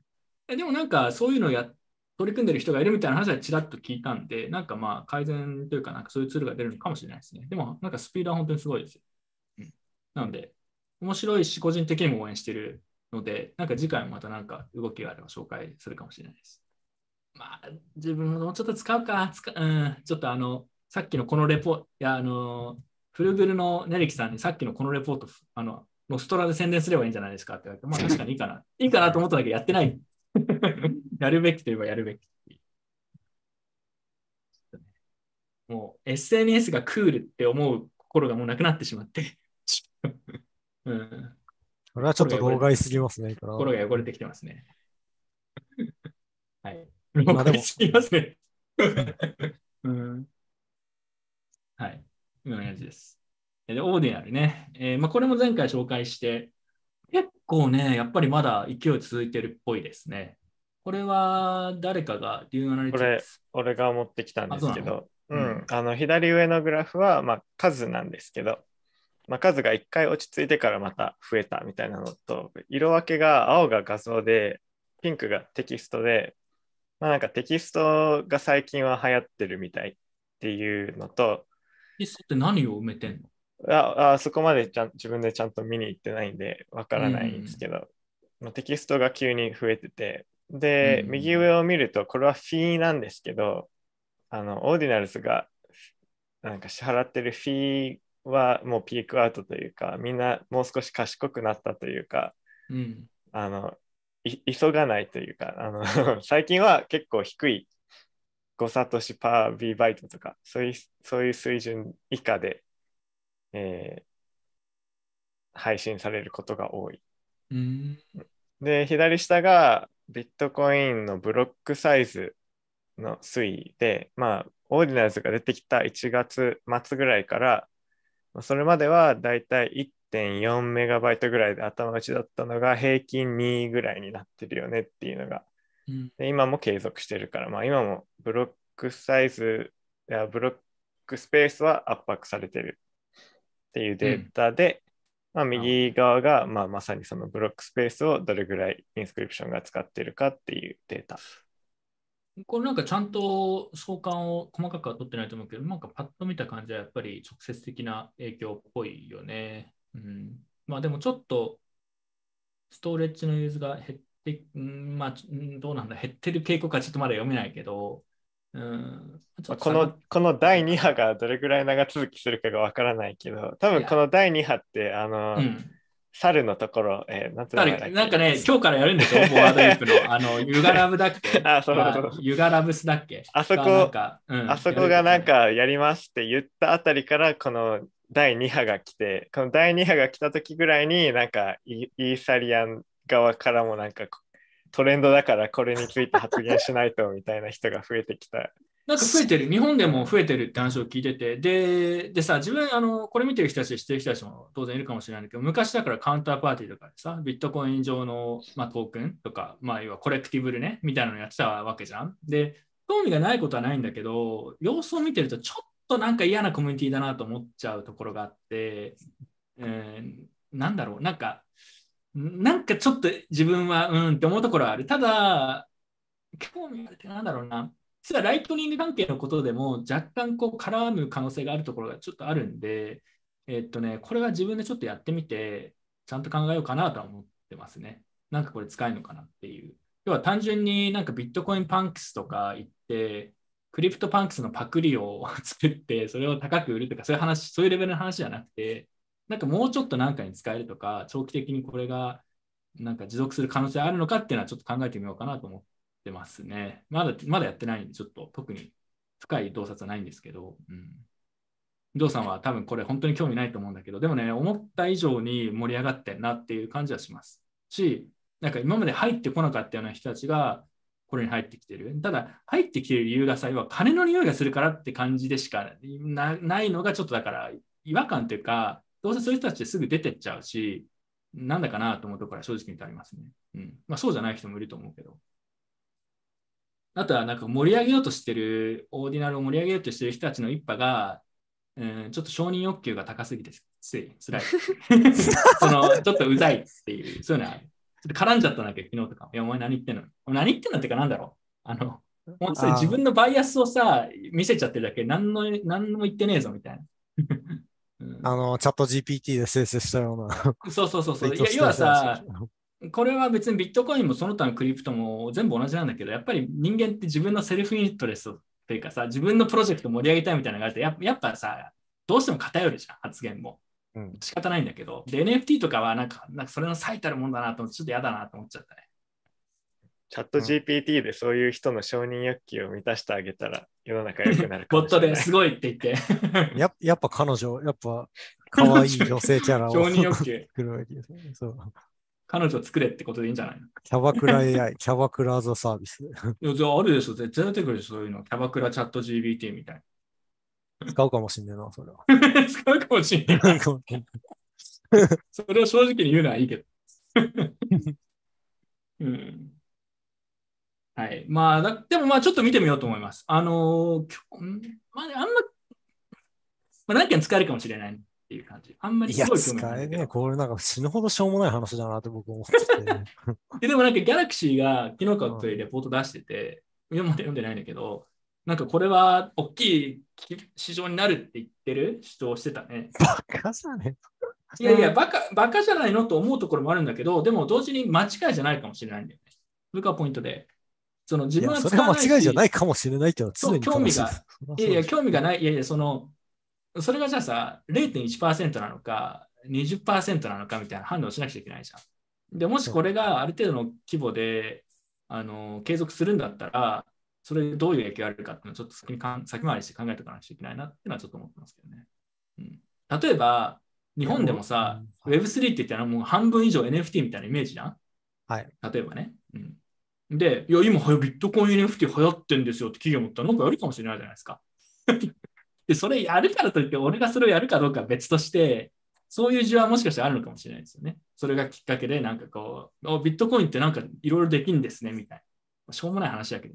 いやー何を、何を勉強しないかを決めるの大事ですよ。これは勉やわかる強しない方がいいことです。いや、わかる。あの、だから俺全然最近キャッチアップできてなくて、全然なんも。辛いね。なんもわかんない。よりによってオーディナルのキャッチアップなんいや、かしてオーディナルはね、あの、これ若干、まあ、後ほどなんか告知みたいなのあると思うんだけど、若干かかるとかあるんだよね。マジか。かわそいうそにそううそうそう。かわいそうに、いや別にかわいそうじゃない。俺別に俺が誰かにやらされてるわけじゃないからいいんだけど、あの戦略的にこの波を使う可能性があるっていう感じで。そういや、オーディナルを使いかどうかわからないけどね、まあ、あの、スーンでなんかその発表みたいなのがあると思うんですけど、はい。まあでも基本的にはやっぱり今自分はライトニングとかルーティング関係のことをやっぱメインメインでやりたいというか、もうそれだけでも全然まだできてないというか、いろいろ分析したりとか改善できるところあるんで、そうね、やっぱ手を出しすぎない方がいいなってのは思いますね。はい。はい。いや、ジョーさんもだから仕事始まってどうなんですか？なんか忙しいって言ってたけど、もう RGB 関連のこと以外はもう見てる余裕ないみたいな感じ。ないっすね。てかまあ RGB というか、それ以前の話でもうなんか、あの、あれですよ、職場の、なんかあれね、あ入社したらこう、 onboarding process がものすごいちゃんと整備されてて、ああ、ううんんなんかそういうのをこなすだけですごい大変だったりだとかあるんで。た例えばどんな話を？いや、あの、一応取引所なんで、 Bitfinex は本体が。ああ、はいはい。あの取引所はそのするのすごい大事だし、さらに世界中で働いてるので、あの前提知識を共有してない人がいっぱいいるので、うんうんうん。なんか、うん、結構あの僕もあんまりトレードしないんで、あのマージントレードのなんか細かい仕様とか勉強させられたのはすげえ大変でした。あ、でもややらなくちゃいけないんだ、そういうの。うん、やんなきゃいけない。おお結構ちゃんとしてるね、そしたら。ね、あの、びっくりしました。ビットバンクもそういうのあったけど、ここまでちゃんとしてなかったんで。まあ、なんかリモートだからだろうね。フルリモート企業だからうんそうそうきっちりやらないと、そううん、維持できないからってことなんだよ。そうだと思います。ああ、それはでもまあいいことじゃん。ちゃんとしてんだね。外資系。レベル感、レベル感としてはどうなの？あの日本の企業 の名前が出ちゃってるんだよね。レベル感というか、雰囲気というか。かいあのね、なんか、全体で何かしてる感じは全然ないっすね。チームごとにバラバラで、あ、バラバラ。よりバラバラ感が強くて、まあでもチーム内だけで言うとものすごいレベルが高いですね。あ、高いんだ。ううん。何人くらいのチームなの？4人ですね。4人。あ、でもちっちゃいね。でもまあ、少少数精鋭って感じでやってるって感じか。うん。ちゃんと溶け込めてんどけ込めてんのかな？わかんない。のね。あの、押し込まれないように気をつけてください。はい、頑張ります。はい。では次行きましょう。まあでも、 Ordinals はちょっとなんか調べて、あの、あのね、多分、これ見てる人でも興味ない人は結構多いと思うし、あの Diamond Hands とかライトニングのコミュニティでもあんまりみんな興味なさそうなんだけど、ライトニングに影響するところは何かっていうところに絞って、なんか1枚少なくとも記事は書いたりするかなと思います。手数料上がるかもしれないしね。うんうんまあ、基本的なことですけど。ちなみに、 Dune さ、ちょっと前にビットコイン投して、なんか早速役に立ってる。すごいね。デューンアナリティクス。うん、これ普通にいい、いいなと思いました。うん。出たときはなんかこれあ使うのもあるのかなと思ったら案外やっぱタップルートのこれどうやどうやってインスクリプションとかもだからどうやってこれ引っ張ってきてんだろう面白いな。んこれ何なんですか？も昔からあるサービスなんですか？っていうの。あのイーサリアムのエコシステムとかでかなり使われていて人気で、まあ、自分でそのデータをクエリして、まあ、こんな感じでビジュアライズできる。だから例えばタップルートのトランサクションの数の、えーた時系列のこうチャートを作るとか、そういうのが割と簡単にできるサービスで、結構いいし、うんこれ結構いいんだよね。うん。いや、そうそうそう。だから、早速役に立ってんなと思って。だって類似サービスないもんね、多分他に。自分でこういうチャート作れるみたいな。こういうの作りたいですね。作りたいっていうか、あのいいいいサービスだなって感じしますね。うんこういうのトークンなくてもできる Web3 なんですけどね、誰もやろうとしないだけで。あ、ビットコイン、ビットコイン、んあ Web3 あビットコン。イン、いやあの、例えば国内でみんななんかトークン発行できないから Web3 できないじゃんみたいなのがすごい ああるじゃないですか。それでなんか NFT に走ったり、海とかね、外に出あのたりしてるんです時けど価時価総額、あこういうのとか課税を非課税にしないとみたいな話ね。こういうのとか何も発行しなくてもいいサービス提供してくれたら、なんかね、普通に安くない金額課金してもらえる、あのやつなのになって。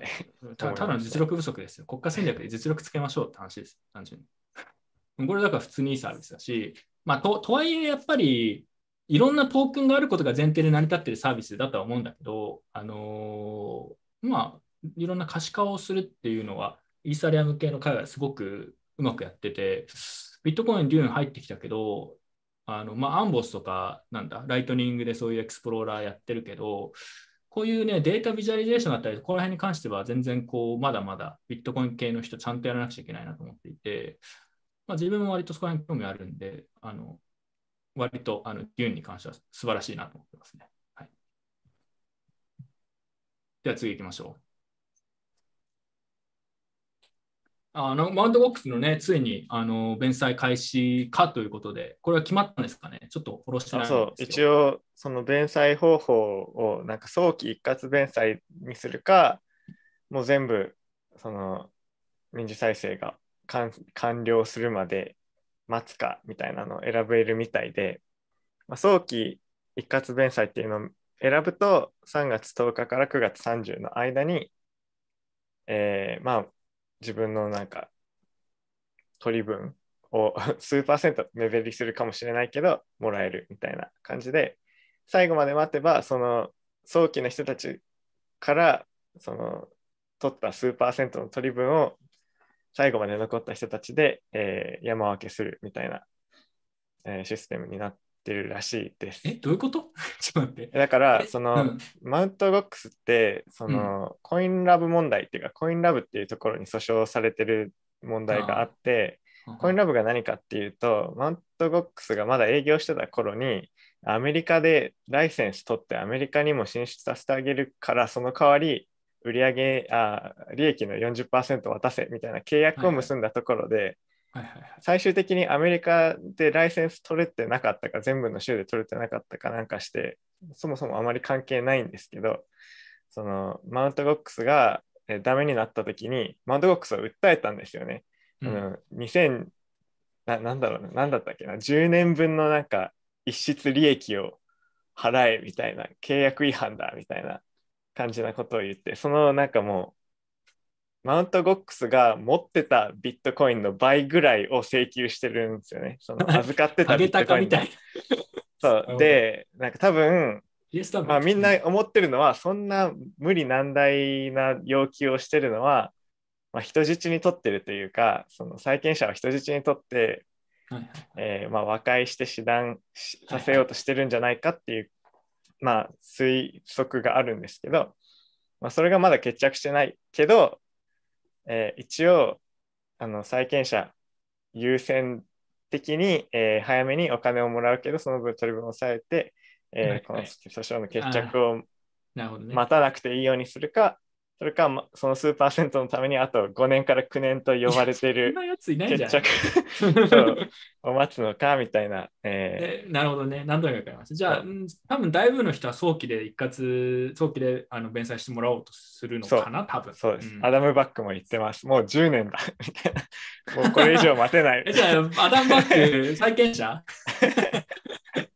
地味に。みたいですね。うん、なるほど。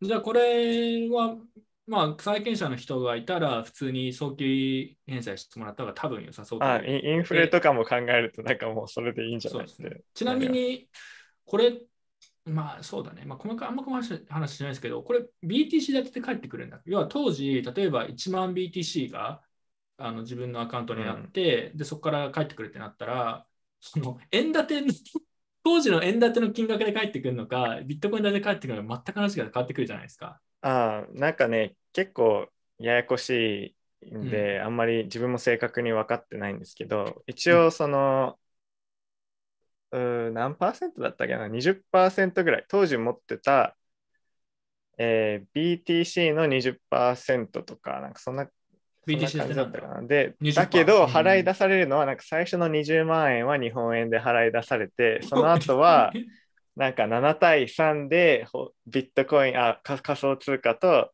日本円の割合でなんか7対3で払い出されますみたいな、ちょっと多分、あの、2018年に関西人がビットコイン売ってたじゃないですか。うんうんまあ、それの影響もあって、なんか変な、あーなんかよくわかんないね。なんか変な気持ち悪い感じだね。変な返し方するみたいな。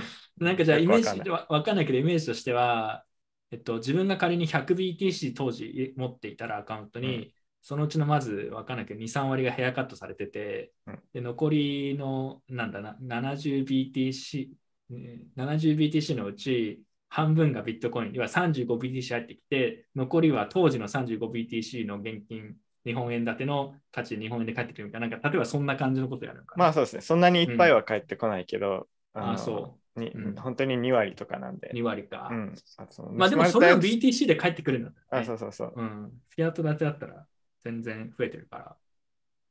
そう、フィアット建てでは増えてるっぽい。レジェンド、ジミーさんはこれ影響されてると思うんでね。ジミーさん、ジミーさん早期はやっぱりにしましょう。当時からテレビに、テレビに出てた伝説の日本人ビットコなので、ジミーさん、早期一括返済した方が良さそうです。今の話を聞くと。はい ジミーさんへのメッセージ。ジミーさん知ってるだろうけどね。はい。では次行きましょう。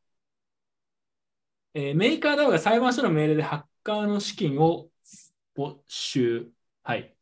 えーこれ全然知らない。これもね、うんあの、2月下旬に一瞬話題になったやつで、うん、あの去年の夏ぐらいにワームホールブリッジっていうなんかジャンプクリットっていうアメリカの、まあ、ファンドはい。が運営してる、まあ、ブリッジがハックされて、なんか12万イーサぐらい、えー取られちゃったみたいな事件があって、まあ、その時もそのハッカーに、まあ、定番のその10億円あげるからあのホワイトハットってことにしようぜみたいなうんあのうん。提案をしたけど、ハッカーが応じなかったんですね。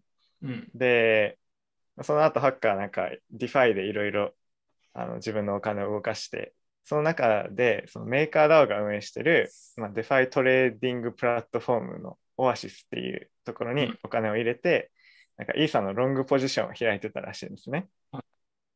で、そこでなんかイギリスの裁判所があのメーカー DAO にあのジャンプにそこにあるハハッカーの金を取り上げて返しなさいって命令したから、えーメーカー DAO とジャンプがそのコントラクトをアップグレードするマルチシグにジャンプを参加させて、まあ、1個のトランザクションで、えーまあ、そのハッカーの、えー資金をジャンプに渡してジャンプをあのもう一回マルチシグから外すみたいな、えーことをしたっていう まあ要するに裁判所だローイズローってやつですね。まあまあ、いや、それ、それはなんか仕方、仕方ないというかなんだろうな。まあ、はいそうなるのは結構分かってた帰結だから、別に驚きではないんだけど、もう DAO っていうのやめようよだからね。メーカーインクでいいじゃん、だから。うん、そういうことでしょ？?DAO じゃかないでしょ、これもはや。んそのなんか、転がしたときに匿名化するのに失敗してるのがダサすぎないと思う。なんかでもそういうのよくあるよね。まあ大きい金額だしね。あの、しかもああれがトルネーメーカード DAO もを信じたんじゃないの？な ?D だとくなっちゃったしね。あそうそうまさかの、まさか、あの、メーカー DAO なら大丈夫だろう、DAO だからという信頼をもとに。ね。まさか、あの、法律を遵守す、本法律 法律が、な介入してくるとは思わなかった。いやだだからさ、メーカー DAO って、まあ、もともと分散化されてたかどうかという話は別としても、今時点ではほぼほぼ、なんか USDC の競合みたいな感じになってるんでしょ？トレジャーリー なんか買ってたりとか、もはや。なんかアメリカの国債いっぱい持ってるらしい。そうでしょ？なんか USDC みたいになってきてるから、なんか日本だとあと、なんだ、メーカー DAO の大大トークンかな？あの、algorithmic、algorithmic じゃない、これなんていうの？ over crypto collateralized 型のなんか、あのーステステーブルコインって言ってるけど、もはやそれ USDC と何の差があるの？っていう、いろんななんか矛盾を感じますけどね。はい。まあでもあんま詳しくないんだよな、 Maker DAO、昔から。あんま興味ないし。まあでもこういう風になったのねっていう感じです。ジョーさん、コメントお願いします。かあの専門家として。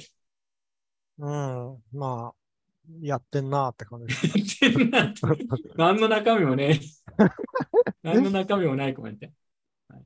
はいまあでもすげえ久々に聞いたメーカーだわって単語い。やだからさ、常識的に考えればお金返ってきてよかったねって話で、それでいいんだけど、うんうんあの常識、常識の範囲でね。ただだから、あの矛盾、矛盾まみれだなっていう、そのクリプト的な文脈で言うと。そのはい、これさ、あの、カナゴールドとかあったらすごいちゃんとコメントするんだろうね。こういうわかんないの、お前たち。あの、そうって言って。すみません、皆さん。我々、その Web3 知識が乏しいので、あの、あまりまともなコメントができません。ということで、次行きましょう。あ、これ GOX だったのね。Web3。えー今月の Web3 ですね、えー SEC 長官のゲリー・ゲンスラーさんがビットコイン以外は全て証券発言をまたなんかインタビューで、どっかのメディアのインタビューでしたっていうことで、多分自分もその動画ちらっと見ましたけど、なんか普通に言ってましたね。まあ、でも彼の発言がそれは公式かどうかは別として、あの自分的にはビットコイン以外のものは全て証券である、あると認識しているって言ったのか、それと証券である可能性があるって言ったのか、ちょっとあの結構ここら辺の言葉尻が重要だと思うんですけど、まあ、そういう発言をしていましたね。まあ、でもこれは彼前からそんな感じに似たようなこと言ってるんで、うんまあ、でもそれが今更何を意味するのかっていうのはちょっとね、微妙なラインかなと思ってます。うん、はい。まあでも実際そろそろ SEC のですね、活動が最近活発化していて、実際いろいろやってんだよね。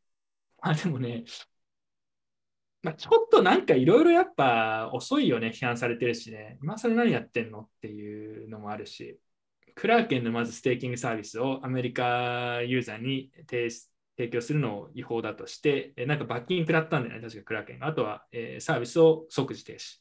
アメリカ人向けには。まあ、だからステーキングアザーサービスは証券であると。証券提供であるっていう風な判断になったみたいですね。これだからコインベースが他のも。コインベースが逆に言うと大丈夫なのなってるよね、ステーキング。Kraken が刺されて、トレースされて、 Coinbase がほぼ同じスキームをやっていいわけがない気がするんだけど、わからない。詳しくないから。うん。だそこら辺わかんないですけど、もし知ってる人がいたら教えてください。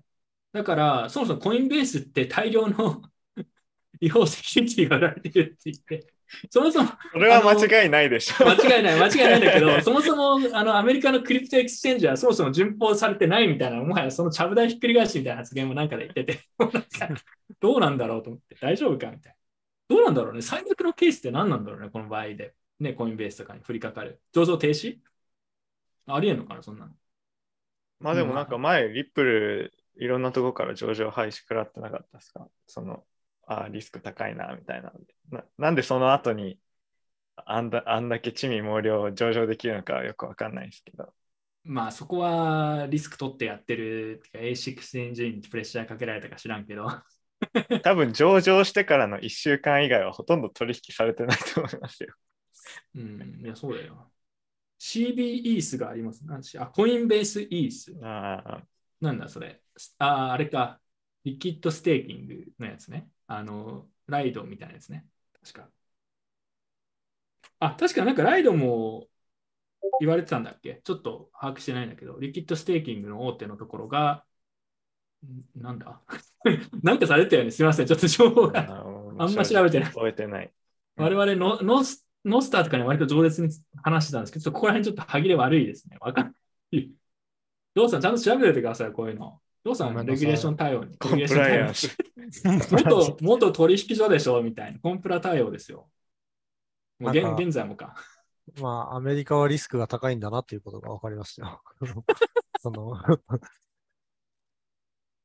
いあとはなんか、バイナンス BUSD ですね。バイナンスのステーブルコインも、えーなんか操作されてましたよね。あれも、なんか罰金払ったんだっけ？うん。なんかだからすごい活発だなって感じがしますね。はい、ただ、リップルのケースもまだ判決出てなかったり、何をやってるのかちょっとよくわかんないし、うーん、どうすどうすんだろうコインベースから含めてアメリカの取引所って結局どうなんだろうねどうすんだろうねっていうのはちょっと自分も詳しくないのでわからないので、詳しい人いたらコメントで教えてくださいというくらいにしましょう。はい。ちょっと教えてほしいな、今度誰か。ここら辺あ、これちなみにさ、今日まだ話出てないけど、資料で出てない、多分あの抜けちゃってるんだけど、シルバーゲート銀行、シルバーゲートバンクがもう破産危機みたいなのが、えーちょうどこの数日間で、えー話題になってましたね。それで多分それの影響も結構あって、価格も一気に落ちてるんですけど、全体的に。 Silvergate ね。まあ、要は、あのアメリカの取引所とか、まあ、 Circle とか、そのステーブルコインのプロバイダープロバイダーとか、そういう企業に対して銀行へのアクセス、まあ、フィアットと、あのー fiat world ですね現。現金の世界とクリプト世界をつなぐみたいなことをやってる。割と crypto friendly な銀行っていう、まあ、そういうサービスが、まあなんかかなりもう瀕死っていうかもう潰れるのかな。てかあれなんで潰れちゃうのかよくわかんない。なんで、そうそう、自分も理解できてなくて、なん？か取り付け騒ぎになるのはわかるんですよ。その、うんみんなやばいってなって、そうお金引き出して、手元の現金がないから、あーはい。どうしようっていうのはわかるけど、その事業自体が、銀行ってそういう時中央銀行から借りられるじゃないですか、うんお。金を一旦。レンダーオブラストリゾートですね。だから、取り付け騒ぎでは多分潰れないんじゃないかなと思って、じゃあなんでシルバーゲートのバランスシートが既存してるんだっていうのが自分は全然知らないんで そ、うだよね。意味わかんないよね。別あに。の、触れようがないというか、みんながパニックしてるだけなのに投資したわけじゃなか。い。そうそうそ FTT に投う。資したわけじゃないし、多分そうそうそうなんなんで潰れかかってるのかよくわからない。大量のお金を FTX に貸し付けていて、まあいや、そう、そう、FTX でしょ。FTX なんだよねそう、確かね。なんかそういう話は自分聞いて詳細把握してないんですけど、貸してたんじゃないの普通に。どっかでやられたん、どっかで間接的かもわかんないけど、エクスポージャーがあって、なんか返せなくなったとか、うん、仮にも銀行だからそ、そこまでのエクスポージャーがあり得たのかどうかちょっとわかんないんですよね。そうなんだよね。銀行だからそんな無茶してない、まあ、はずと言ってもわかんないけど、まあ、わかんない。アメリ アメリカはあれなんですよね。なんか投資銀行と、なんか、あれ、普通の銀行がの業務があんまり分かれてないんじゃなかったっけ？確か。うーん。だからリスク取ろうと思えば取れるんじゃないですか。シルバーゲート銀行の件、ちょっと、あのーすいません、我々あまり把握してないので、もし分かる人がいたらコメントでぜひこれは教えてください。まあ、結構気になる。に西とか詳しそう。確かに。ただ、やっぱこれ、ちなみにシルバーゲートが潰れたら、やっぱり結構影響が大きいという、あの、その、要は、トラディショナルなファイナンスの方からお金がまあ入ってきづらくなるっていうのと、今までクリプト企業とかに銀行口座のアクセスとか与えてた銀行とかも、あなんかそういう発言あったよね。はい要は先生。あ、内田先生、はい。内田先生、おプロ来たやん、はい、プロ来ました。プロ来たやん。いや、内田先生いるんですか？ど流動、いや、そうですよ。反省会はもう、さ金光さんもコメントしてましたから。マジで？そうなんまあだだ。から要するにこれでもね、あ俺でも今日愛業とかにこう不要な発言できないなと思って。そうなんだ。いや別に関係ないしするけど、ただまあ。バス停のあチャンネルを見てくださってる。いやいや、我々、チャット GPT にはまだまだ負けてないですよ。チャット企画対象 GPT がしょぼすぎる。チャット GPT コンテンツにはまだ負けてないということですね。はい。L えっと、なるほどね。流動性確保するために債券、ああ、まあ、なるほどね。そういうことか。なるほど。まあ、売らなくちゃいけなくて、で、まあ、そこで損をうん出しちゃったと。まあ、それは全然、なるほど。潰れそうな銀行には中央銀行は貸してくれないと、まあ当たり前やな。中央銀行マンからのコメントあり。我々素人に対してそれはそう、それはそう。まあ、それはそうよね。それはそうでしょ。確かに。ということで、ありがとうございます。あの、ありがとうございます。理解しました。はい。素晴らしいね。ダオですね。これコメ、ライブ放送中にコメントで教えてもらって、このダオ感がいいですね。はい。というわけで次行きましょう。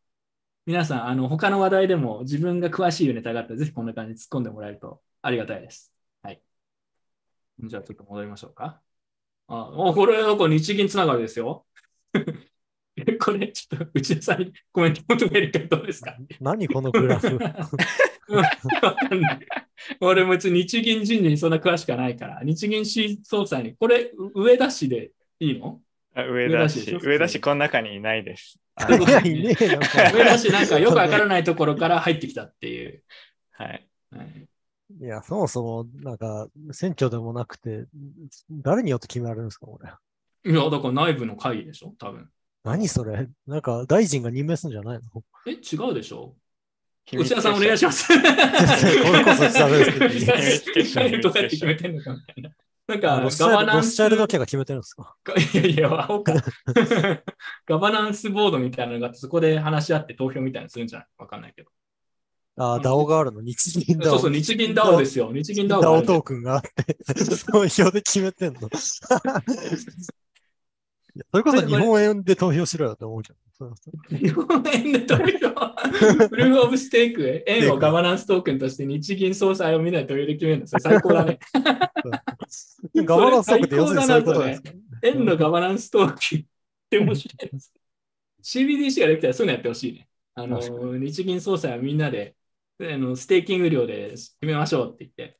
で、ここネタで池戸さんって書いてある、この牛蔵とパトってる人、彼とか、それ総裁に、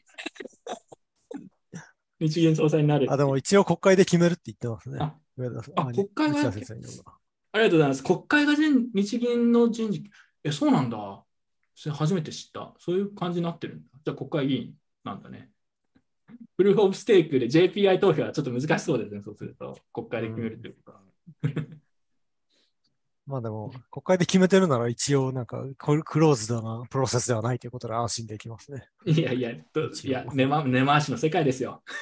まあそうだけど、その、か完全になんか裏で決まってるよりはマシじゃないですか。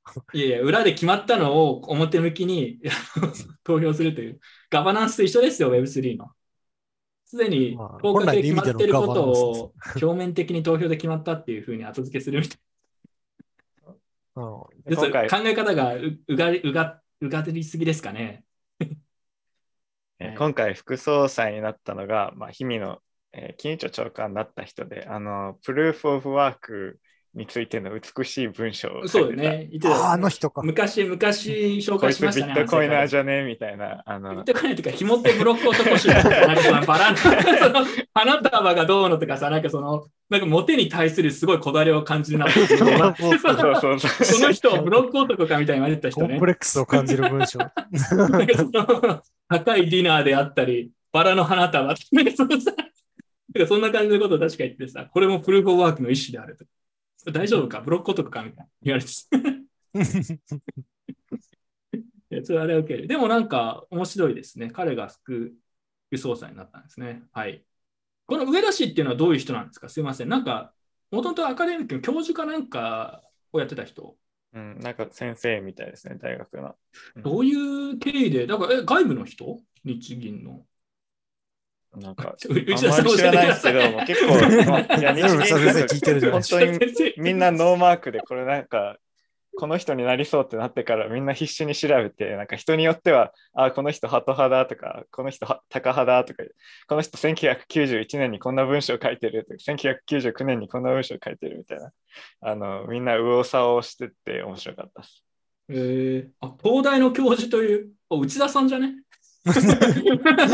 同僚、同僚、同僚だという。同僚なんだ。詳しいかもしれない。なるほど。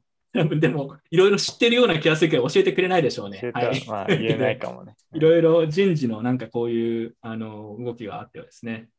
はい。ちょっと俺、俺たちもこれ知っとくべきだよね。でもね、日銀とかってディスってんのにさ、全然知らないっていう。もう少し調べます。はい。すみません。これなんかみんなハト派じゃないですか、この図。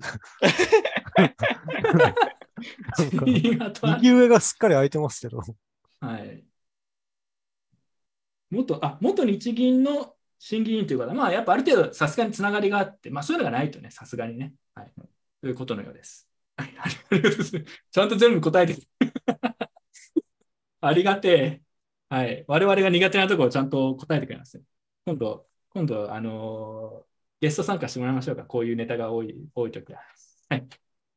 解説してもらいましょう。次行きましょう。えー、ブリットさん、日銀確か株式会社なのに株主総会で決めないんだ。まあ、特殊なね。あれだから。え株式株式会社なの？うん。株式会社らしいよ。何それ？おかしくない？上場してますよ。株買えるよ。え？え？の そうか。な、なんで？それ、なんで？円ガバナンストークンみたい NFT です。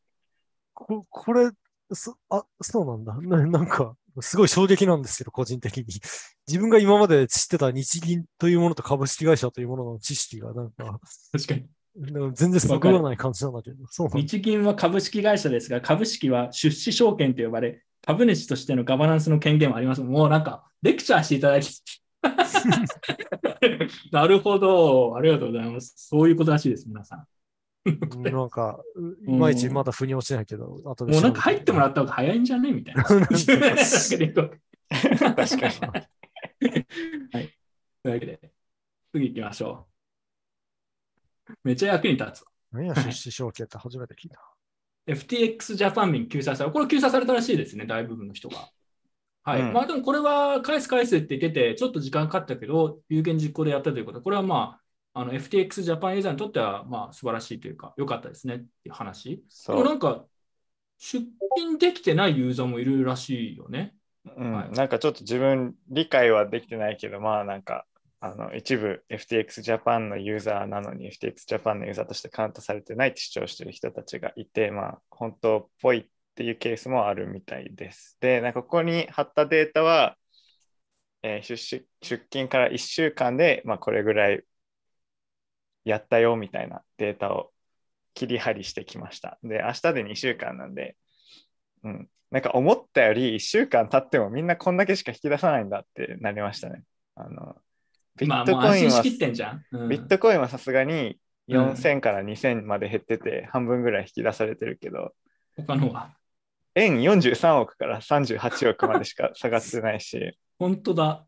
どういうこと？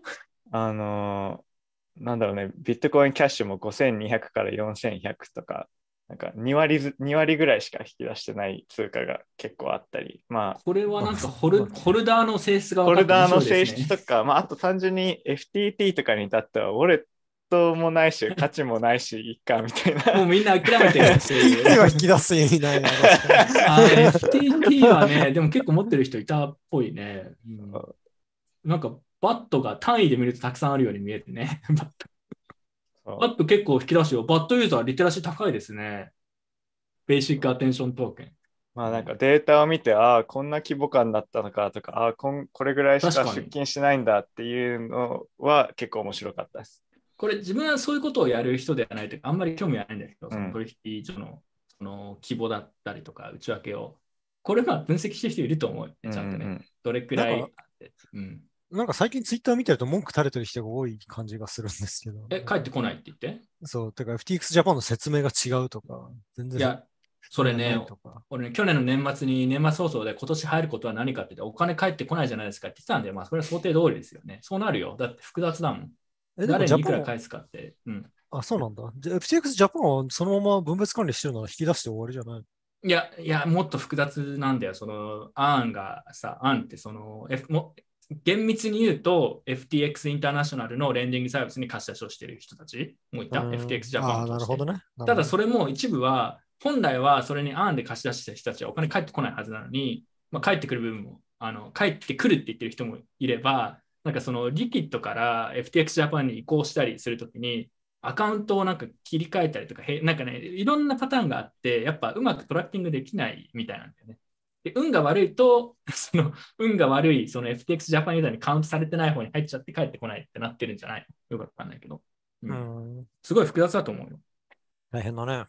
そう大変でしょ？で大変で多分どうせ帰ってこないってなっちゃう人も多分残念だけどいるんだろうなっていうのは、まあ、正直に言うとあの想定の範囲内ではある運が悪いと。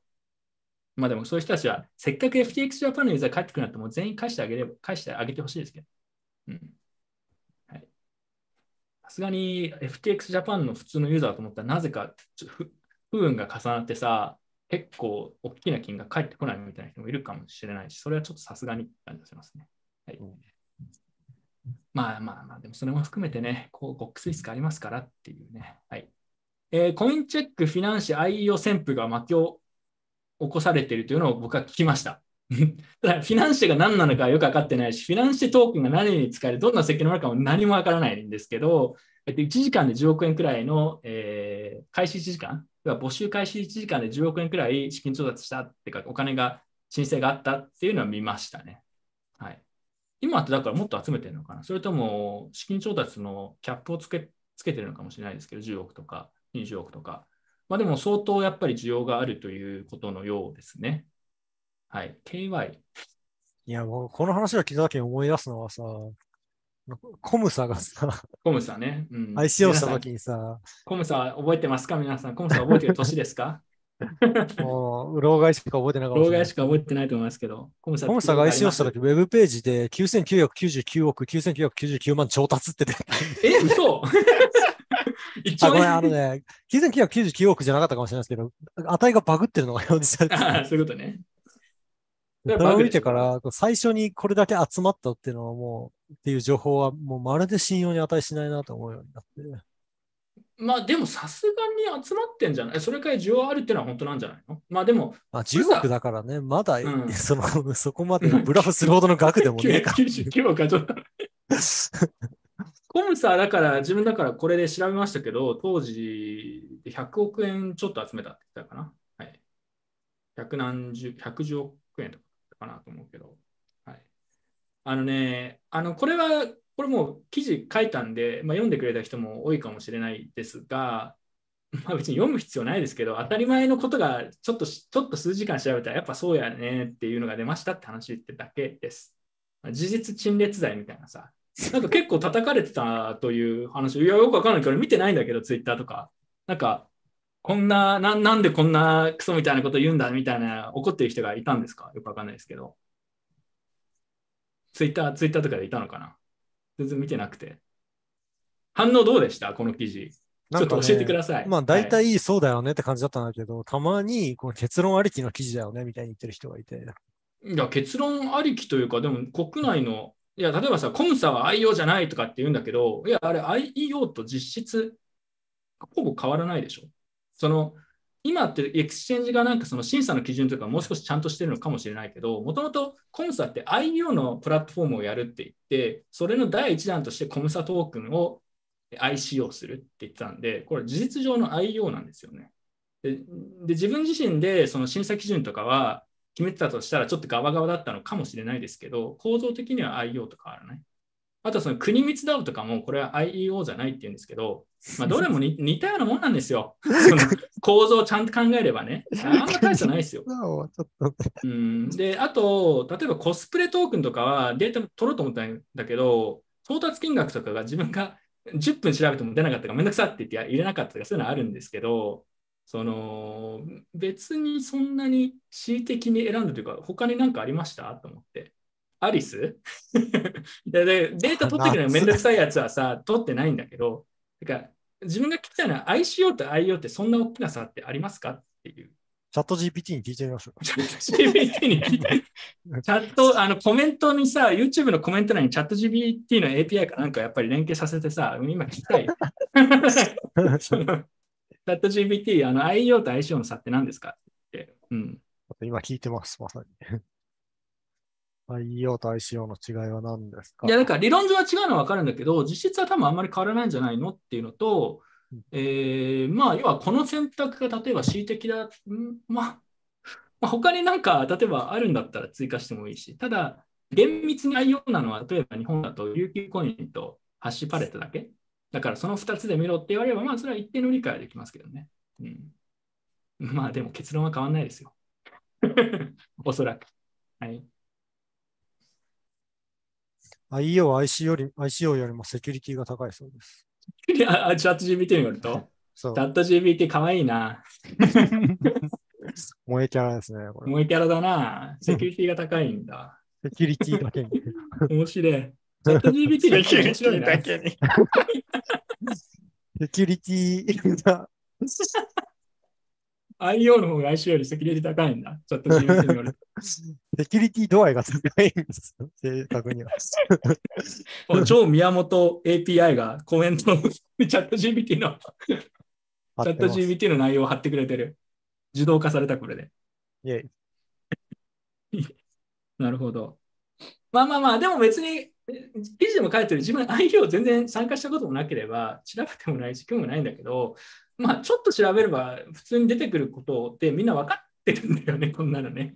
だって大体こうなってる。いや、でもみんな言わないだけで。うん、あのね、多分、総論みんな分かってるし、分かってるでしょみんな言いたいことなんだけど、タイミングが、タイミングが悪くて、みんなそのなんかフィナンシャルトークンにお金突っ込んでもらえて売るのを待ってる、あの、うん売れるようになるのを待ってるタイミングでこれを出すと、いや、カモが買いに来ないじゃないかって、そうやね話が違うってなるから炎上、プチ炎上してるっていう。え、炎上してんの？俺、どこで炎上してんのわかんないんでプすけどチ、。プチ炎上かな。あ、なんか、あの、責められてるみたいな。エアリップで攻めれられてるね。あそういうこと？うん。どんな感じの意見が多かった？これはなんかバイアスがあるみたいな。まあ、うん、いやいやいや、それ言ってるやつの方がバイアス強いだろう。俺どうでも多分、いい多ンシャル分本人らもそんなに思ってない思ってない。言ってるだけっていうね。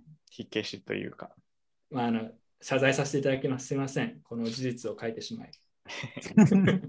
いや、だってデータ俺で価格表を公開されてる情報からポチポチって貼ってきて、うん、多分こういうことですよねって言って、チャートを、への字型のチャートを並べてただけですよ。はい。それはでやっちゃダメだったということのようですね。まあでも、IEO 今年お金もいろいろ出てくるんで、あの記事にも書きましたけど、ぶっちゃけ本当にね、あの自分には何の影響もないし、どうでもいいんだけど、その、やっぱちゃんと数字で見ろよって、さすがに。あの、もう本当にさ、当たり前のことでさ、これ本当数時間ポチポチやれれば誰もわかることをやってないし、あの、押してる人たちも政治家の人とかもね、Web3 とか IEO とか押してるんでしょうけど、全然こう数字で見てないっていうのは結構やばいよねっていうだけを言いたかっただけです。はい。じゃあ次行きましょう。まあだから今年たくさん IEO 出てきて1年後にどうなるかを僕だからあの1年後書きますよ、同じ記事を。めんどくさいけど、チャット GPT にやってもらうからさ、これ価格いくらですか、最高値って。そしたらチャット GPT が5分で教えてくれると思うんで、はい。そういう感じですね。では次行きましょう。僕本当敵作りたくないんですよ。本当に。あれね、本当に、本当に嫌がるんだよね、こういうことを指摘される。え誰が？取引所の人とか？あの、てか頑張、ってステークホルダーとかやってる人たちは、頑張ってる人たちは、いや、だってそりゃそうでしょう。心から恨みを向けてくるんですよ。俺、俺恨まれてんの？俺たちに。そうそう。か。なんか思った以上にね、恨まれるということ。あそうそう。こうだから記事でも書いたじゃないですか。こんな書くインセンティブないんですよ。そうなんだよな。なんか。誰も幸せにしないっていう、自分も含め。いやでも俺は DH マガジンのあのサブスクライバー数が増えたらいいかなって思って。登録お願いしますって。ニュースレター登録お願いします。はい、では次行きましょう。えー日本の銀行がステーブルコイン頑張ってるっていうね、ニュースが出ましたと。はい。うんうんちょっとこれ以上情報があんまりないですね。あの、ただ面白いのが、えーこれ貼ってもらってますけど、誰かに。DAO メンバーに貼ってもらってますけど、東京きらぼしファイナンシャルグループ、なんかキラキラネームの銀行があるんですね。四国銀行、えーみんなの銀行。あの、ちょっとさ、これ話脱線するんだけどさ、銀行の支店名って、あこいつらマジで言ってんのかってやつ結構ね、リンゴ組みたいなさ、そんなの。リンゴ支店みたいなのああるよね。オンラインバンンクの支店名そうそうそうそうそうあーあの、楽天銀行ギター支店とかさ、なんか、こいつらマジで言ってんのかみたいなのあるよね。なんでこんなやってんだろうみたいな。うん。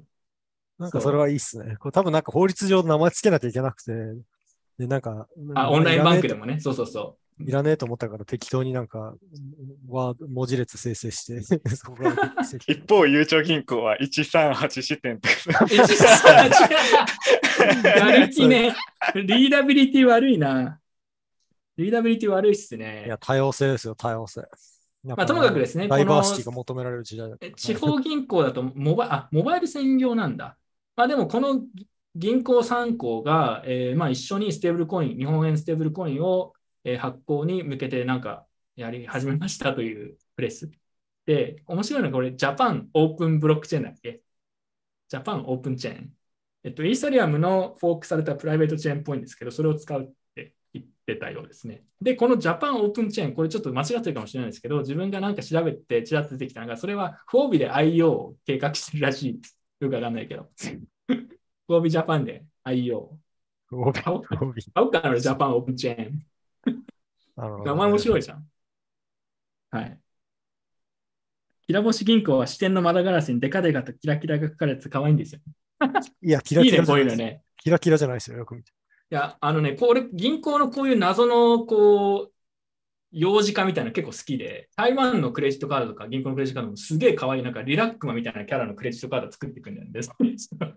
俺今持ってるやつだから、なんかゆるキャラみたいなのがたくさん貼ってあるクレジットカード。台湾のやつ。これ結構気に入ってるんだけど、それ。かわいい DAO ですか？かそうそうかわ、かわいいやつ。え、これ、あ、そうそうそう。あ、あの、表だと見えないから、ちょっと、ちょっと今見せてあげる。じゃあ何？あの、大丈夫。クレジットカード番号とか出ないから、あこれだと。あの、表向きあは。そう。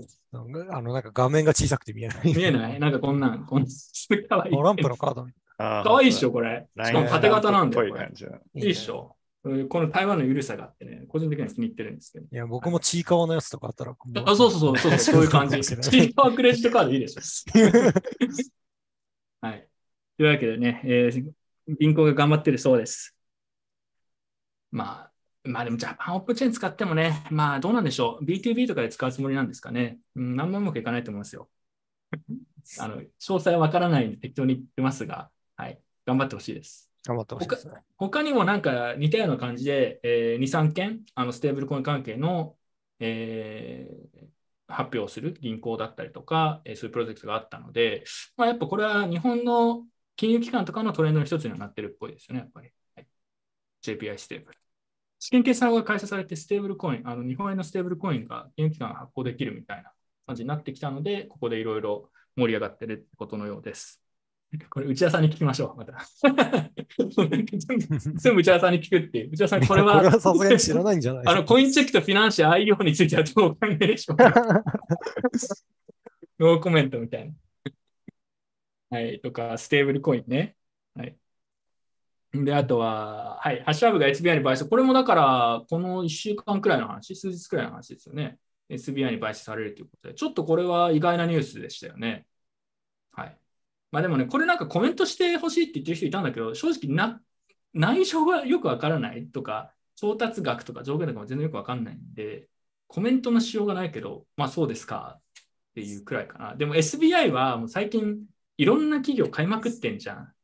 なんかどんどん吸収されてるよね、SBI にね。どっちかというとこれはね、SBI に対して面白いなと思ったな。何を狙ってるの ?SBI。いろんな企業買いまくってるけど、クリプト系の NFT のやつとか。ビットポイントもこの前買収したんだよね、確か。うんうん、まあ、多分 どうでもいいけど、みんな聞いてきたもん。うん。なんかだから、安く買い叩いてんのかね、いろんな企業、よくわからないですが。かそあ、そうだよ、カソニシが聞いてんじゃん。ガソニシに安く、どういう条件か教えてくださいって言ってきましょう。まあ、いろんな噂聞いたりすることはありますけどね、自分も確かなことはよくわかってないので、はいまあ、そんな感じね。ことですね。ジョーさん、何かありますか？うーん、なんだろう、なんか元総領メンバーとして一応コメントしなきゃいけないような気もするんだけど。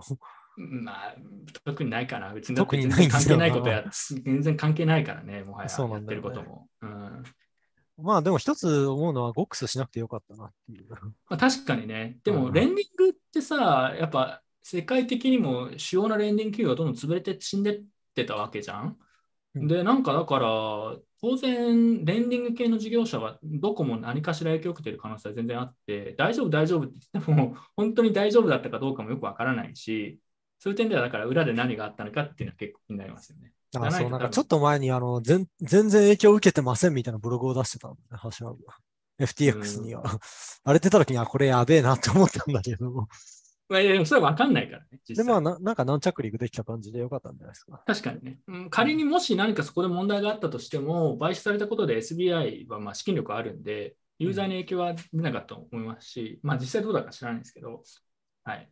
まあでもなんかそこそこら辺で何かあったんじゃないかなっていうような感じはしますけどね。というか、そうじゃないと逆に言うとちょっとおかしい。おかしいというか、うん。その海外のさ、レンディング事業者とか、まあ、VC とか、あのーがやられていて、日本の企業の方が技術力、情報力、いろんなもので劣っているのに、影響が全くないと考える方がちょっと甘いような気がしますけど、それでまあ、とはいえ、リスク思考がアメリカのやっぱ企業、リスク取りすぎみたいなこともあるんで、か必ずしも、なんかね、だから日本のやつも絶対やばやばかったんだとはならないけど、そうね、あの皆さん、あのこの業界で他の人が言ってることはあまり当てにしない方がいいっていう全般としてね。だってサムとかもそうじゃん。大丈夫、大丈夫。大丈夫じゃないかった。そうあの大丈夫アピールをわざわざする。一つ言えるのは大丈夫アピールをわざわざするやつはやばいっていう。大丈夫アピールをする企業と人が抜けてる企業はやばいっていうのは、あの外から見える、まあ、ものではありません。そうですね。うんだからまあサムもすごいいい人アピールをめっちゃしてたから。一時期サムやばかったよね。なんか、そうそうそう。なんかメディアをさ、買収してかなんか、みんなもサムみたいな、あの、ギビングな人になりましたみたいな。あれ、みんなから預かったわけですあれ いろんなスポーツ企業とかに配ってただけでしょみたいな。ああいうのに対してやっぱこう性格悪くこう察知していけるようにならないと。いやー、でも、性格悪く察知しすぎて、ここに来ちゃってますからね。どうなんですかどっちが、どっちがいいんですかね。トラストしてめないから性格悪いと。トラストしてった方がいいんじゃないですか、我々も少し。サムとか。うん、もう全くサムも全くトラストしてなかったけどね、なんかその点では。1ミリも、あの当てにしなかったね。うん、なんでだけど、このスライドいいっすね。なんかいや、そうですね。新しいコグラフですね。前回まで今月の、えーゆるまずさんだったんですけど、ゆるまずさんがビットコイナーになってしまったので、やっぱ今最もホットな人物にリスペクトをこう渡しながら、このコーナーをちょっと継続させていきたいなと思っていて、まあでもただ特定の人物や団体とはね、関係ないので、はい。えーこの人ね、あの、平野純也と目元が似てるんですよ本当？目元って。ね。いや、なんかこ 目元なんて似てないだろ、別う、いに。や、目元これ？ちょっとだけこの似てて熊っぽいやつ？そう、あのね、なんかこう、人相みたいなのがあんのかなとかちょっと思っちゃいますよね。どういうことですか？いや、ごめんなさい。もうちょっと差別的かもしれないんでやめときましょう。いやいや、俺、国光さんかなり好きだからねうん。カリスマですよ。見た目で人を判断するのはよくないですね。ちょっとコメントしないでおくわ。ノーコメント。いやちょちょっと見た目が似てるところがあるよなっていう話をしただけです。はい。はい。えっとね、まあでもほら、今回もフィナンシャルの話しましたけど、やっぱ毎月、こう最近すごい話題を提供してるじゃん。まあその点ではすごいホットな人ではありますよね。あの Web3、国内の Web3 業界の中心人物と言って過言ではないです。反えー省世界準レギュラーと言っても準レギュラー、準レギュラーですよ。そのうちゲストで出てほしいですね。招待したい。いろいろ、いろいろ質問させていただきたいです。和やかに。はい。音楽にできるのかな？うん、なんかこんな感じでできるよ。あの質問してるだけですから。まあ確かにね、社会性はありますからね、向こう。そうそうそうそう我々よりよっぽど社会性高いですよ。うんよっぽど社会性も社会的、あのー信頼も大きいですから。はい。世界の長友 IO 応援。うん。あのーこれはね、スポーツ選手を出しに使うのやめてほしいです。いきなりダメ出しっす。いやいや、本当率直なところでさ、FTX が大谷選手ね、利用したりとか、あの、レピュテーションロンダリングをスポーツ選手でやるのやめてください。これだけは言いたい。でかわいそうだね。関係ないでしょ、長友さんとかね。全然知らないでしょ、中身はどんなものか。うん、なんか友人に頼まれたからやってあげようっていう、そうそう純粋に善意でやってくれてるんですよね、多分。そうそうそう。だから本人も別に全然なんかは、あの、どんなものかも分かってないし、全然ね、あの、知り合いの経営とか頼まれて、ああ、いいっすよっていう、で、ちょっとね、あの、ススポンサー代みたいなの出してもらえるとか、そういうことだと思うんですけど、まあ、やめてあげてください。うん。あの、この後出てくるかもしれないですけど、使うんだったらせめてそのバネッサ・パンさんパンさんとかね、バネッサ・パン、台湾の手法がいるんで、そういう層を使うんだったらいいんですけど、スポーツ選手はね、やめてあげてほしいな。本人たち分かってないしね。うん。で、次。FTX の現状、資産100%取得になる。これどういうこと？これは、うん。あよく見えないけれど、まあ、黄色い線が多分引かれてて、うん。あの、お客さんの預かり金額1591、あ、1.5ビリオンかな ?1.6 ビリオンドル分の BTC を預かってるはずだけど、実際あるのは1ミリオンだけという、あの1500分の1しかそうね。ありませんって面白いよね。ことについてかな。まあ、え俺じゃないです、でもさこのスライド作ったの。それで言うと、イーサも結構持ってないわけじゃん。持ってないですね。まあ売れるもんは全部売って、はいはいはい。出金、出金に当ててたんじゃないですか。あー直前の2日ぐらいは。マティックは結構ほぼほぼ、あ、でもほとんどもう残ってないけどね。なるほど。えなんかこのデータか忘れたんだけど、カスタマーペアはあんまそうね。1000まあでも1591って元々大した量じゃないんだけど、あ、そう、FTX BTC じゃなくて、これ多分、ミリオンドルなんで単位あが、ミリオンドルなんだ。そうなんだ。な2000億ぐらいかな。あ、そうなんだ。そうかそうか。確かにちょっと見づらいけど、そうだね。だから、イーサも922 million だったね。で、それに対して、だから、どんだけ FTX がビットコイン嫌いだったか分かるっていうのはすごいいいよね。あと、ひょっとするとビットコインなどんてあの他の通貨に比べて、割とすぐに引き出しちゃう人がいるのかなっていうのも、さっきの FTXJP のやつでも1週間で半分ビットコイン引き出されたっていうのが、他の通貨と比べてかなり多かったんで、あの割と早い段階で枯渇したんじゃないかなっていうのはうん。あるよね。もちろまあんさあらかじめ売ってるからこういうことになるんだけど、うん。まあでも、前回もなんかその話確か出たと思うけど、要は、サムは、FTX のサムはビットコインが嫌いだったと。コントロールができないからみたいな話があって、なんかまあそんな感じでもうなんか、どんどん BTC 扱ったらそれを売って、FTT 買ったりとか他の草に変えてたんじゃないのかなよくわかんないけど。特にビットコインをそうしたような、なんとなくの、あの、予想ですけどね。うん。マップスミディア。なんだミディアって。まあいいや。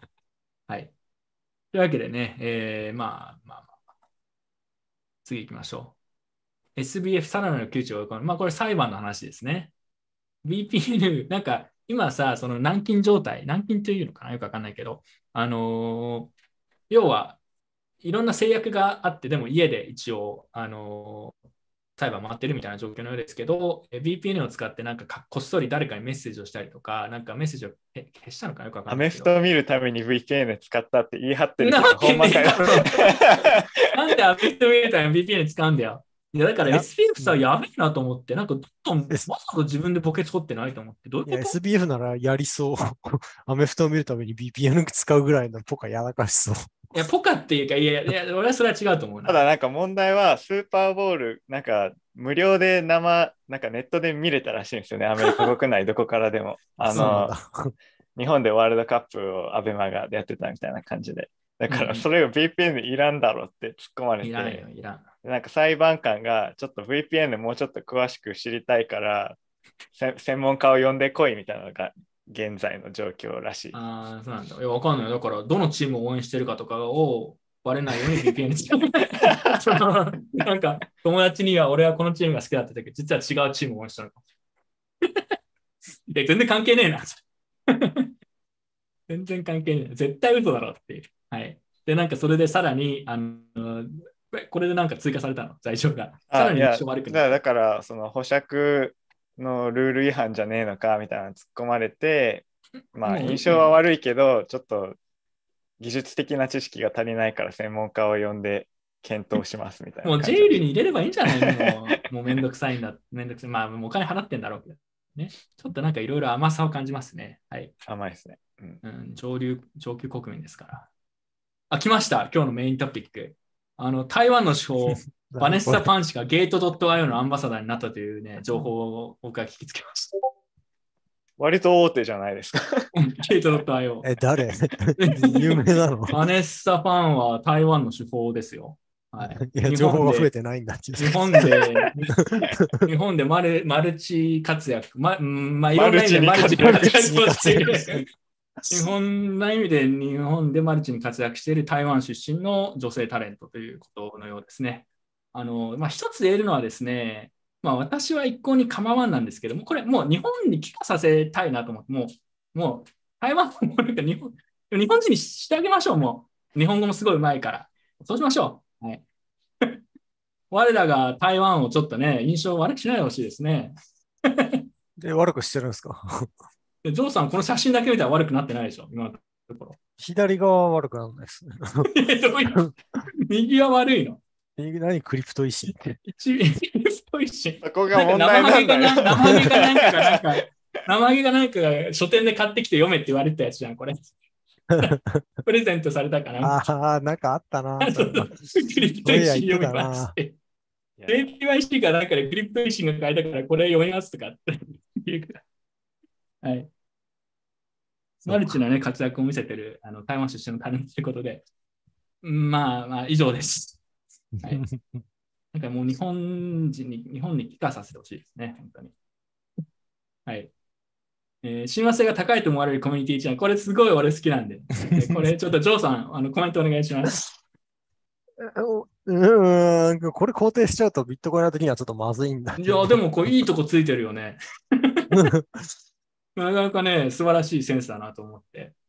まあ、悔しいけど、ちょっと、うん、近いところ悔しいけどちょっと近い。う ん反射、反射なの？反射ではないけど、うん社風に変えた方が正しいのかなっていう感じはある。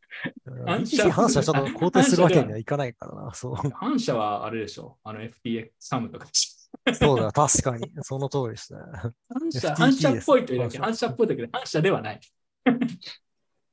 あのヒッピーでね、言うとしたらね。反射反射ではなくて、反社社会、社会不適合って言った方が。誰かがそれ別のあれで言ってなかったっけ？社会不適合みたいああ、そう。それならまあ、わかる。な。イーサ高学歴はどうですか？いや、それはその通りじゃないですか。おお、だからもういいとこついてますね。うん。XRP 幸福のターク、そういえば、おあの総裁が、総裁がね、あの、エル・カンターレが、ちょっと、なんかそういう話が出,、ま、出てましたね、最近。はい。あそのイーサの高学歴で思うのは、僕は前からあの Web3 イコール共産主義って言ってるじゃないですか。はい。そう。僕は言ってないですよ。はい。共産主義も学生運動の頃とか高学歴の人たちが多かったんで、あ、確かにね。うん。そうなんか親和性を感じるんですよね。難しいことディスってます？いや、ディスってないですよ、全然。あの、全然ディスってないです。連合赤軍ですか？そうそうそうそう。連合赤軍的な。連合赤軍。で、その手足つきよね、どうさんね。いやーもうだってね、めもうすごいんですよ。あの、なんか、当時の人たちが、あの、なんか、その、共産主義の議論をする合間になんか、明日のジョーのミームを使って会話をしてたってのが、もうえー今の俺たちがハンターハンター使って会話してるのと同じじゃんって思って。いや、そうだね。なんか面白い。でも俺も好きだ。好きというか、その興味深い話だなと思うけどね。そうそう、すごい似てるんですよね。総括しないとね、ジョーさん。総括ですね。ちょっと僕、はい総括される側なんで、ソラーナ、オタサの姫。これは、そうなのかな？ちょっとよくわソラーナコミュニティがよくわかってないんで、なんとも。うん。モナニ、まあ、モナニちゃんもそのままだよね。うん、というわけでね、間違いないですね。はいまあ、こういうことで、なかなか面白いと思ったので、紹介させていただきます。チェン君は何かありますか、コメントは。ないです。僕は僕は反射じゃないです。はい。じゃあ次行きましょう。あ、来ましたね、これ。僕がね、日本にいる間にね、あのこっそり完成したプロジェクトがあるんですよ。これはですね、これ、モッチーファンにはね、ちょっとわ悪いんですが、あの昔、モッチー NFT 企画やったじゃないですか。で、あれ、ずっとこう生産しましょうって言ってたんだけど、なんかまあ、要は簡単に言うと生産できてなかったんですよ。だからもうめんどくさいから、じゃあもう、あの、家具を買うんで、もうそれで生産しましょうって言って、こう家具を買ってくるという、えーことをやったんですよね。でこれで、これが左がモッチーが自宅、モッチー、ついに明らかなる、明らかになるモッチーの私生活ですよね。はい。モッチーの生活感ゼロですよ、生活自感。宅映像。そう。そうそうそう。つないんにだでテレビから、、テレビの向きとさ、あの、あれがずれてんの？その、ああの、机の向きが。なんでテレビが斜め方向向いてんの？いや、違うんだよ。これ、そうそう。おかしい。あのね、このね、あの皆さん、モッチーファン、本当に申し訳ないんですけど、ここではしあのモッチーのね、あの実態をね、自分目の当たりにしたんですよ。むっちゃ面白かった。ちょっと楽しませていただきました、それで。あの、このテレビさ、右、なんか上半分なんか変な表示になってるでしょ？あれなんかこ壊れてるし、え壊れてて、一回つけてしばらく放置しておくと治るらしいんだよ、画面が。これで、なんかソファーがないからって言って、この、って座って、確かになんでこんなちっちゃい、なんでこのちっちゃいソファにわざわざ寝てんの？寝る？これはね、ねなんで俺も寝てるか分からない。なんか寝寝てる写真を撮るみたいななんか話になって、寝るにはまあサイズが感小さいじゃん。サイズ感のチェックですよね。これで寝れるのかみたいな。ね寝れてないじゃん。うん。いや、まあ、でも、まあ可愛い写真でしょ？というわけで、いろいろね、謎が残るあのーみんみんなのアイドル、クリプ旧クリプタクト、えー、現、あ、名前と忘れちゃった。名前変えたんだよね。なんだっけ？パフィン、パフィン。パフィン、パフィン、パフィン、そう、パフィン T シャツ持ってるかなもらった前。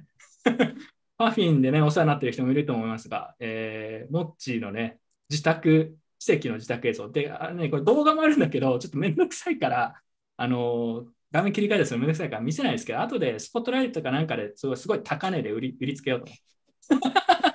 そのモッチーが自宅でゴルフスイングを素振りする様子とか。どうでもいいみたいな。はい。いや、でもね、なかなか面白かったです。なので、ソファーが来たらまた、あの、追加できるかもしれない。あのソファーってのは、カスタムソファーって結構時間かかるみたいで、あの配達されるのに1ヶ月か、もうちょっとかな。はい。まだね、あの、ソファないらしい、ないんですけど、めちゃくちゃ喜んでました。初めて NFT が好きになりましたとかってソファに変わったことで。はい。ソファ小さくない？モッチの部屋くっそ寂しくてくっいや結構ね、あの普通に、普通に普通の部屋でした。普通になんか、あの、なんて言えばいいんだろう。なんでさ、テレビを見る前のこのテーブルがあるのにさ、その座布団とかそういうのない？ないない。おかしくない？なんか。そうそういやだかかかわいそうでしょと思って。だからソファーがあったらこれ生活改善しますね、みたいな。いやー生活感ば、生活感っていうかなんかね、いろいろ突っ込みどころがあって面白かった。さすがです。はいじゃあ次行きましょう。テレビ買おう。そうだね。テレビも買おうかとか言ってたけど、さすがにと思って。そうだとテレビ買えばいいんじゃない？はい。買い直せや。いや、あのね、まあ、突っ込みどころあるんですけど、また、あの、ソファーが届いたらまた続編を話そうと。需要あんのか？いや、需要あるよ、みんな。待ってたと思う、この企画を。一番コメント多いよ。確かにみん妙にコメントが加速ソファ小さくないとか、なんかその、この画像に対して。でもね、これ一応確認したこれ画像出して大丈夫なのみたいな。あ、全然いいですよ、みたいな。え、いいの？と思って。なんか、ねえ、家の下、出ちゃって突っ込まれると思ったけど、いいんだと思って。皆さんパフィン使ったりして、行きたくと宣伝しとこう。もう身を削ってるみたいだから、これで。じゃあ次行きましょう。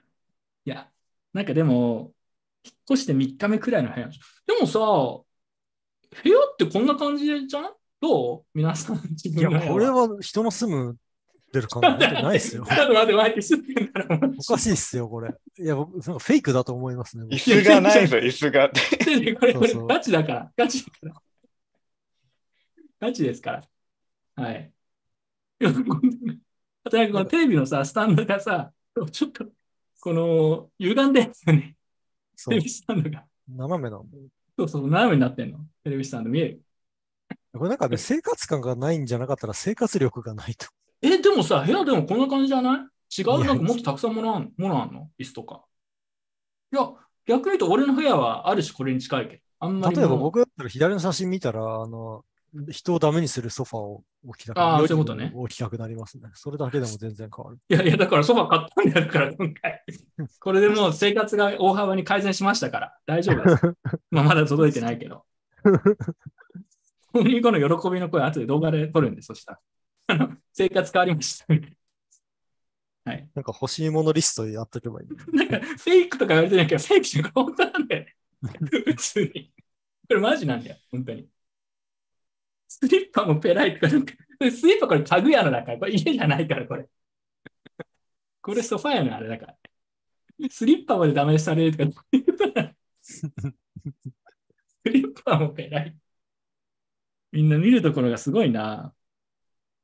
いやいや、ひどくね、コメント。はい。まあ、ともかくですね、まあ、こういう プロジェクトがあり、あの、非常に社会的意義の高いプロジェクトだったと思う。一人の女性の生活を救うというね。はい。では次行きましょう。えー今月の雄三ということでね、えーなんか、ビットフライヤー復帰を狙また狙いますって言って、なんか言ってましたね。年年一くらいで言うような感じになってますけど、これは実際どうなんですかね？あの、可能性というか確率的には。ちょっとよくわかんないんですけど。ちょっと情報がある人がいたらぜひ教えてください。ちょっと自分も BF の内情はね、全然よく分かってなくて。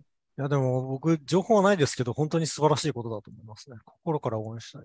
どういう意味で？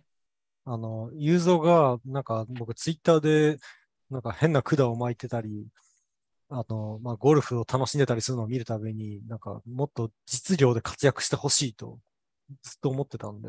まあ、うん、いやそれは自分もそう思うな。だってなんかよくわかんない MMT の人とツイッターでバトルって意味ないでしょ。とそう、なんかね、そんなことにね、能力を使うぐらいならね、もう、僕はあの、うんいやユーゾは、まあ、な、あの、なんだかんだ日本のスティーブ・ジョブズになれる人材だと僕は。おーめっちゃ評価してんじゃん。そう、まだ、まだ、まあ、本人的にはスティーブ・ジョブズと並んでるかも、感じかもしれないですけど、まだスティーブ・ジョブズレベルには達してないので。いやすごい評価してんじゃん。戸戸越銀座のスティーブ・ジョブズとして。マジで頑張ってほしい。それをやめて。それやめて。マジで頑張ってほしいっすね。なんか、もう世界で戦ってほしい。本当に。もうツイッターをやめて、なんか、頑張ってほしいですね。はい。いや、なんかでも新会社とか作ればいい、なんかその、それで言うとさ、なんかアーサー・ヘイズ、元ビットメックス創業者、なんか新しい会社やるって言ってたの。ビットメックスを抜けて。あ、そうなんですか。えーうんうん。なんか投資系なのかな？よくわかんないけど。知ってる？なんかニュース出てる。ごく最近。はい。なんかユーザーもなんかもう独立してなんかやっちゃうし、いや俺のね、勝手な意見だからよくわかんないんだけど。はい。まあでもやっぱこだわりがやっぱあるんでしょうね。まとなんかアップルに復帰したジョブズを彷彿とさせるああ、確かに自分、彼の中でもそういう感じなのかもしれない。重ねてる可能性が、ジョブズと、ジョブズ復帰、電撃復帰みたいな。そうまあでも、BF は業績はそこそこ好調なんてすごいよね。やっぱその確かにね。企業としてのね、なんか力があるあるのかな。なんかあの、あれ、あの、イーロン・マスクみたいにね、こう、社内に旋風を巻き起こして、こう、それだけでニュースになってほしい Twitter ね。そうそうそうそう。ツイッターで良くなってんのあれでも。僕なんか人がどんどん抜けてるっていう話は聞いたけど、よくわかんないね。僕最近結構良くなってると思いますよ。ツイッタうん。ーどこら辺が？いや僕的に非常に嬉しかったのが、あのタイムラインをね、あの、その、自分がフォローしてる人、昔のタイムラインと新しいタイムラインに分けたこと。ああ、そうだね。これはすごいありがたい。でも確かになんかスピードはすごい速くなって、いろいろなんか実験してんなって感じはあるよね。うん。だからやっぱりなんか、そのリーダーは嫌われ者じゃないといけないですよ、きっと。こまあ確かに。リーダーの素質としてはね、ちょっと若干の最高パス的な要素が必要なとう、ころありますからね。。ユーゾはあの、そうなんかこう、嫌われても突き進むパワーを持ああ、そう、それはすごい。一人で戦ってますからね。そうそう1対100で戦って、100人2機。うんだからす1ごい対と思う100でも戦ってるみたいな感じになってる。すごいよね。そのとあの突破力一人で。やっぱりそう。まあね周り全員的でも一人で突破するっていう。そう三笘ですよ、三笘。もうゴルフのイメージしかないって言われてるんで、そうですね。ちょっと実業復帰が近いのかもしれないですね、ゴルフから。はいうん。で、花粉症克服、花粉症も克服してもうね、準備できてるんですよ。怖いものなしですよね。花粉症か、花粉症克服したってすごい言ってましたね。昨日なんかに。この情報俺すげえ好きなんだよ。これバズってたのが面白かったな。去年なんか杉を伐採しろとか言っててさ、今年は花粉症治りましたって言って。朗報ですよ、これは。最初の2週間くらいはアレルギー反応がありましたが、その後何もない。あ人生変わったってよかったです。おめでとうございます。その杉花粉、これなんて読むの？絶花状ですか？絶果状でしょうね。うん。あんま聞かない単語ですね。えー、毎日下の、でも毎日これやらなくちゃいけない。下の下にタブレットと時計まで15秒置くだけです。うん、毎日やるのはちょっとめんどくさい。ジョーさんもやれば？うん、やるかでも2週間でで、2週間で、いや、僕は日本を出るつもりなんで。まあなるほど。まあちょっとその話もまた出るんで、出てくるんで、まあ誘導これくらいにしましょうか。あ、あれ、金内さんの資料いつの間に追加されてた？俺最後見せた時なかったんだけど。誰が追加したの？すごいな。ああ、金内さん、これは、あ、なんかマラソンやったって言ってたよね。すごいね。すごい体力だな。すげえ。なんか左も相当若く見えるね、この写真。すごいね、なんか。も文字情報がないせいで、な何の写なん真かわかんない。なんてコメントしたらいいかわからないですけど、発言に注意しながら、あの、はい、あの、すごいな左、マラソン左の写真加工してませんか左下加工してないですか？いや、あ何してんですか？加工してないでしょ、これ。本人こんな感じですよ。そうだ加。工してるわけないじゃないですか。はい。増えるでしょ？バネ指輪。バネ、バネ指輪治ってないって。バネ指もなんとかこう薬で治して。バネ指、バネ指別にコメントで関係ない。バネ指が出てくるんだ じゃあ次行きましょう。あーというわけでね、えー前回結構好評だった最後、この Will Bitcoin Fix This コーナーをやって、今日は終わりにしようと思います。はい。来ましたよ、ジョーさ いやこれ今作ったでしょ、このスライん。いド。や、違う違う違う、もともとあった、もともとあった。気づかなビッかった。トコインは花粉症をフィックスしますかジョーさん。しますね。これするんだ。どういうロジックでするかちょっと教えてください。あの、ビットコインを持つことによって日本を出ていけるようになる。まあ、そうそれは確かに、それはね、現実的な話でくれ。その、まあそうだね。出国しやすくなる。で選べる。資産を、資産を動か動かしやすくなるから、花粉症。まあ花粉症はね、あ、花粉はフィックスしないけど、花粉症はフィックスそうそうそうそう。花粉をフィックスじゃなくて、花粉症はね、そう、治せるから、そう、いければいいから。他は他の、じゃあ花粉はフィックスしないの？ビットコインは。ビットコインだったら花粉フィックスできるでしょ？花粉花粉フィックスできないかなビットコイン。えっとね、杉の木を植えたのは、あの国策の失敗だったんで、国家戦略失敗したの？そんなことあり得る？国家戦略失敗すると。国家戦略、まあでも国家戦略は失敗しないですからね。うん。まあ、国そう考えたら、失敗じゃないんですよね。だから、うん、じゃあ、どうすればいいですか？ビットコインどうやってやったら花粉をフィックスできますか？ちょっとすごいアドリブ力を今求められてる感じがすごいんですけど。いやなんかなんかないの？花粉。ビットコイン DAO で花粉を、花粉を、なんだ、杉を切りまくる DAO を作ってるとか、なんかそういうむちゃくちゃな、むちゃくちゃな理論？えっと、杉の木を切る、あの、100サトシ送るごとに1本切るみたいな、あの、なんかそういうことねチキンチキンフィードみたいな感じで。うんどういや、でもなんかそういう話常に出てくるけど、どうやって証明するんだ問題が常に出てくるね。そうだ杉ね。オラクル問題でさ。しかも、切りに行った人花粉でも普通に切切ればよくないって思うんだけど、なんで切ってないの誰も。いやそ、そうだよね。なんか、だから、それは製薬会社の陰謀だみたいな話を聞いてくる。製薬そうなんです。あ、花粉症の薬を売るために。そうそうそう、めちゃくちゃあれも儲けてるでしょ、多分毎年。もしそうだとしたら、ビットコイン。花粉症クリニックの。ビットコインフィックス製薬会社の陰謀なんじゃないの？ちょっと無理があるかな。次の山を放火すると全くビットコイン関係ないソリューション。放火は結構重い。いですよ、罪、それは。うん、メキシン君はこれどう思います？これ。あー、これ結構苦しいな。うん。いや、いや、それは苦しいよ。めちゃくちゃ苦しいよ。これ結構苦しいな。苦しなんさしかないよ。か、杉って何のためにあるんだって。いやいやいや。まあでも、うん。杉のうれが植えられた経緯は知ってます？皆さん。知らない知らない。あなんので、戦争の時に木を切りまくって家の燃料とかにしてたんじゃないですか。で、早く育つし、木材にすりゃいいじゃんって感じで、早く育つ杉を植えたら、なんか木材としてはやっぱ使えないね、これってなって、ほったらかしになってる。だからね、今思うのは、あの、なんかイギリスとかで最近燃料費がすごい高騰してるじゃないですか。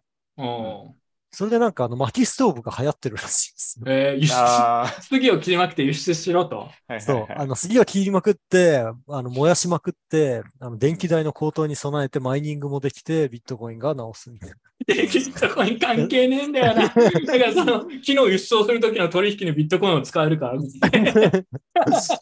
これでビットコイン、ピックス、花粉症だ、花粉だ、みたいな。いやでもその今まで花粉症が治らなかった理由が、あの杉が木材として使えないっていう理由があるとしたら、あエネルギー問題にね、かかってくるね、ここで。そうそうそうそう、燃やせばいいじゃんっていう話になって、なんかこう、燃やして無駄になったやつプキャンプファイヤーしましょう、皆さんって感じ。あるいは杉を燃やす、杉をエネルギーとして燃やす、あのー効率性がビットコインマイニングがあることで、こう、改善するから、ビットコイン無理に絡めなくていいよ次を切るインセンティブがちょっと上がって、だからビットコインフィックスがあ、これは、無理やり繋がったね、ちょっとね。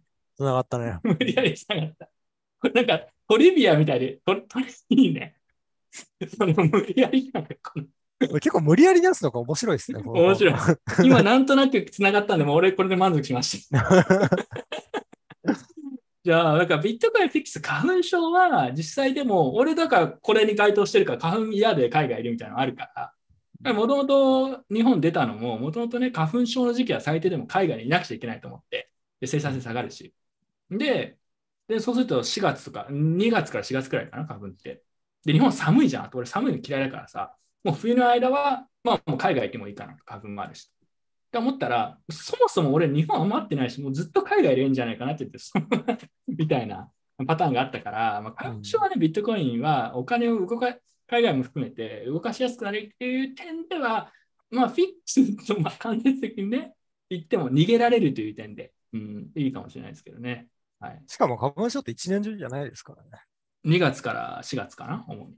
一時的ならなおさら逃げるっていう選択肢が現実的になりますよね。まあでもこれもビットコイン関係ないんだけどね。まあね逃げるっていうのは別に。まあ、ないんだけど。そううん、まあなんなら花粉症にも関係ないっていうの逃げてるだけだ整合性はあまりないですけど、まあこれはイエスですね、つまり。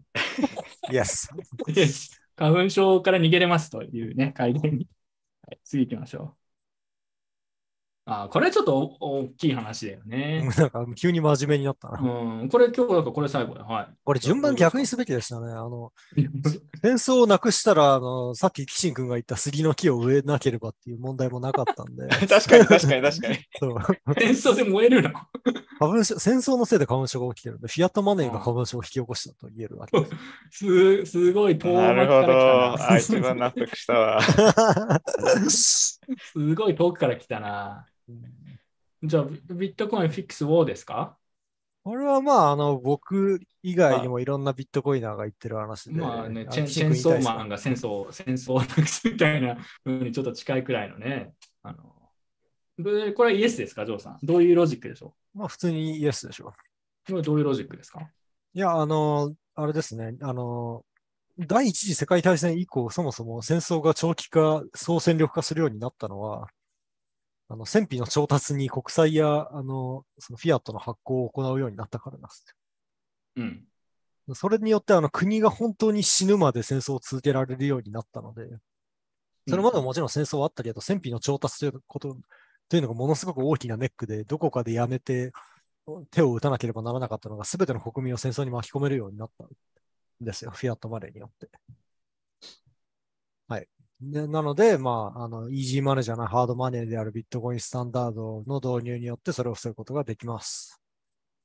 これさ、これは実際なんか一定のこう合理性はあるように感じるんだけど、でも実際それが大きな戦争のパートなのかね。あの、調資金調達の。要はこれができなかったら本当に戦争なくなるのかねっていう。いや、もちろん、なくなりはしないですね。正確にはなくならないとは思うんだけど、あの、まあ、改善というか、小競り合いになると思うんですよね。総力戦にはならない。協力戦がやりづらくなると。うん。なるほど。あ、すごいどうでもいい情報ですけど、今、あの、ちいかわクレジットカードはあるよっていう情報が入ってきました。マジか。どうぞ今日一、新しいクレジットカー今日一有力な情報ド。です。うん、ちいかわクレジットカードは皆さんあるらしいです。これはどこの会社？エポス？えマジか、エポスカード持ってるから使えるよ。ー、申請してくれよ。いいね。海外ですごい人気になれる。何それ？なんか流れ星のデザイン。いいはね。まあでもこれは結構よく言われるシナリオで、まあ実際そういう効果は少なくとも一定はあるのかなとは思うんだけどね。ただ、強いてそうならないという、こう、えー視点で言うと、まあそんな簡単な話じゃないからね。うん、戦争とかも。キシン君どうですか？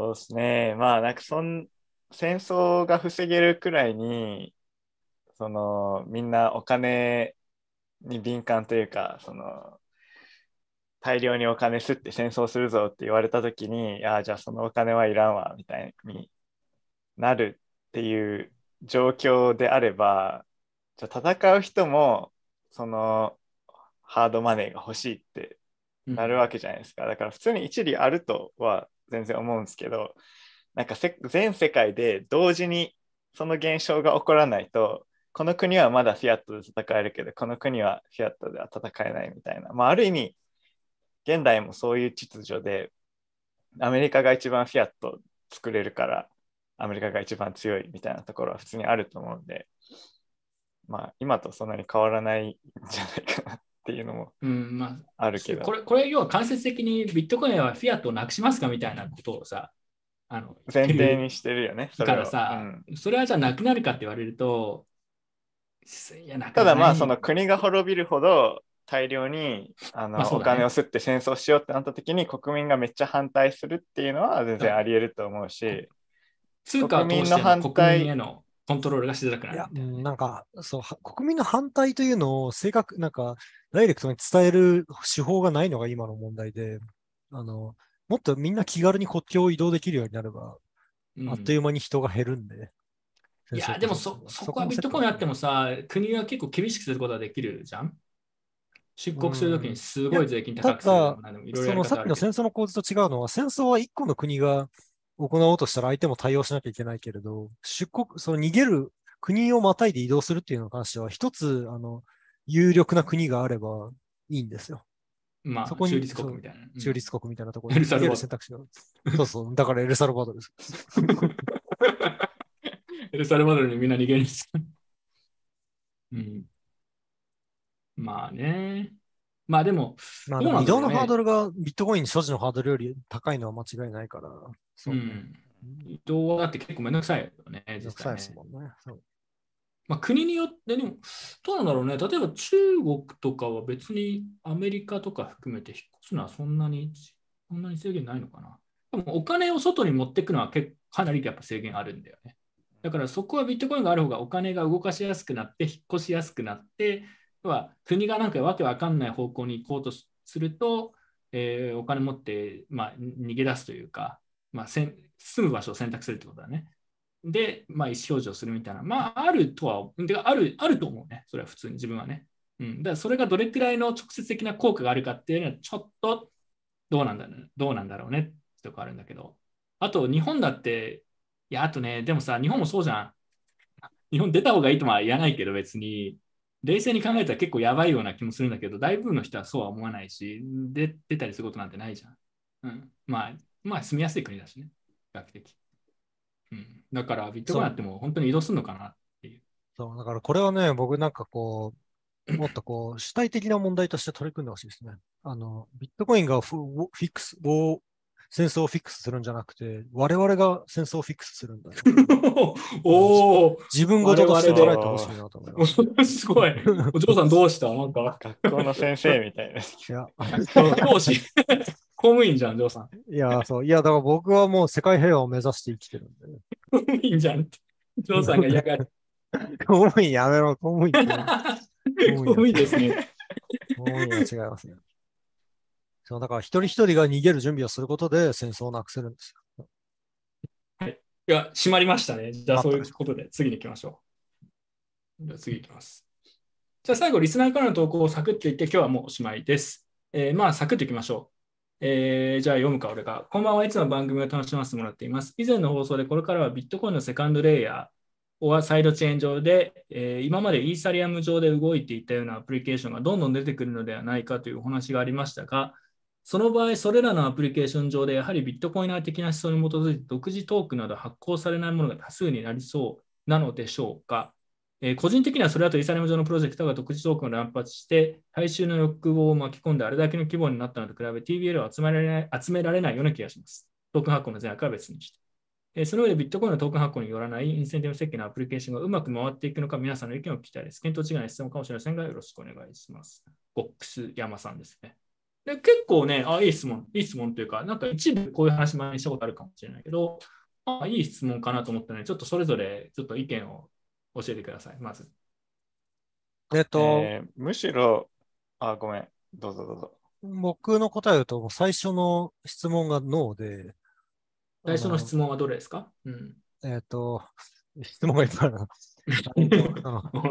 ビットコイナー的な思想に基づいて独自トークンなどは発行されないものが多数になるのでしょうか？という意見があって、うん。僕はあのトークンの発行、いトークンを発行しないことがビットコイナー的っていうのは全然間違ってると思ってて、うん。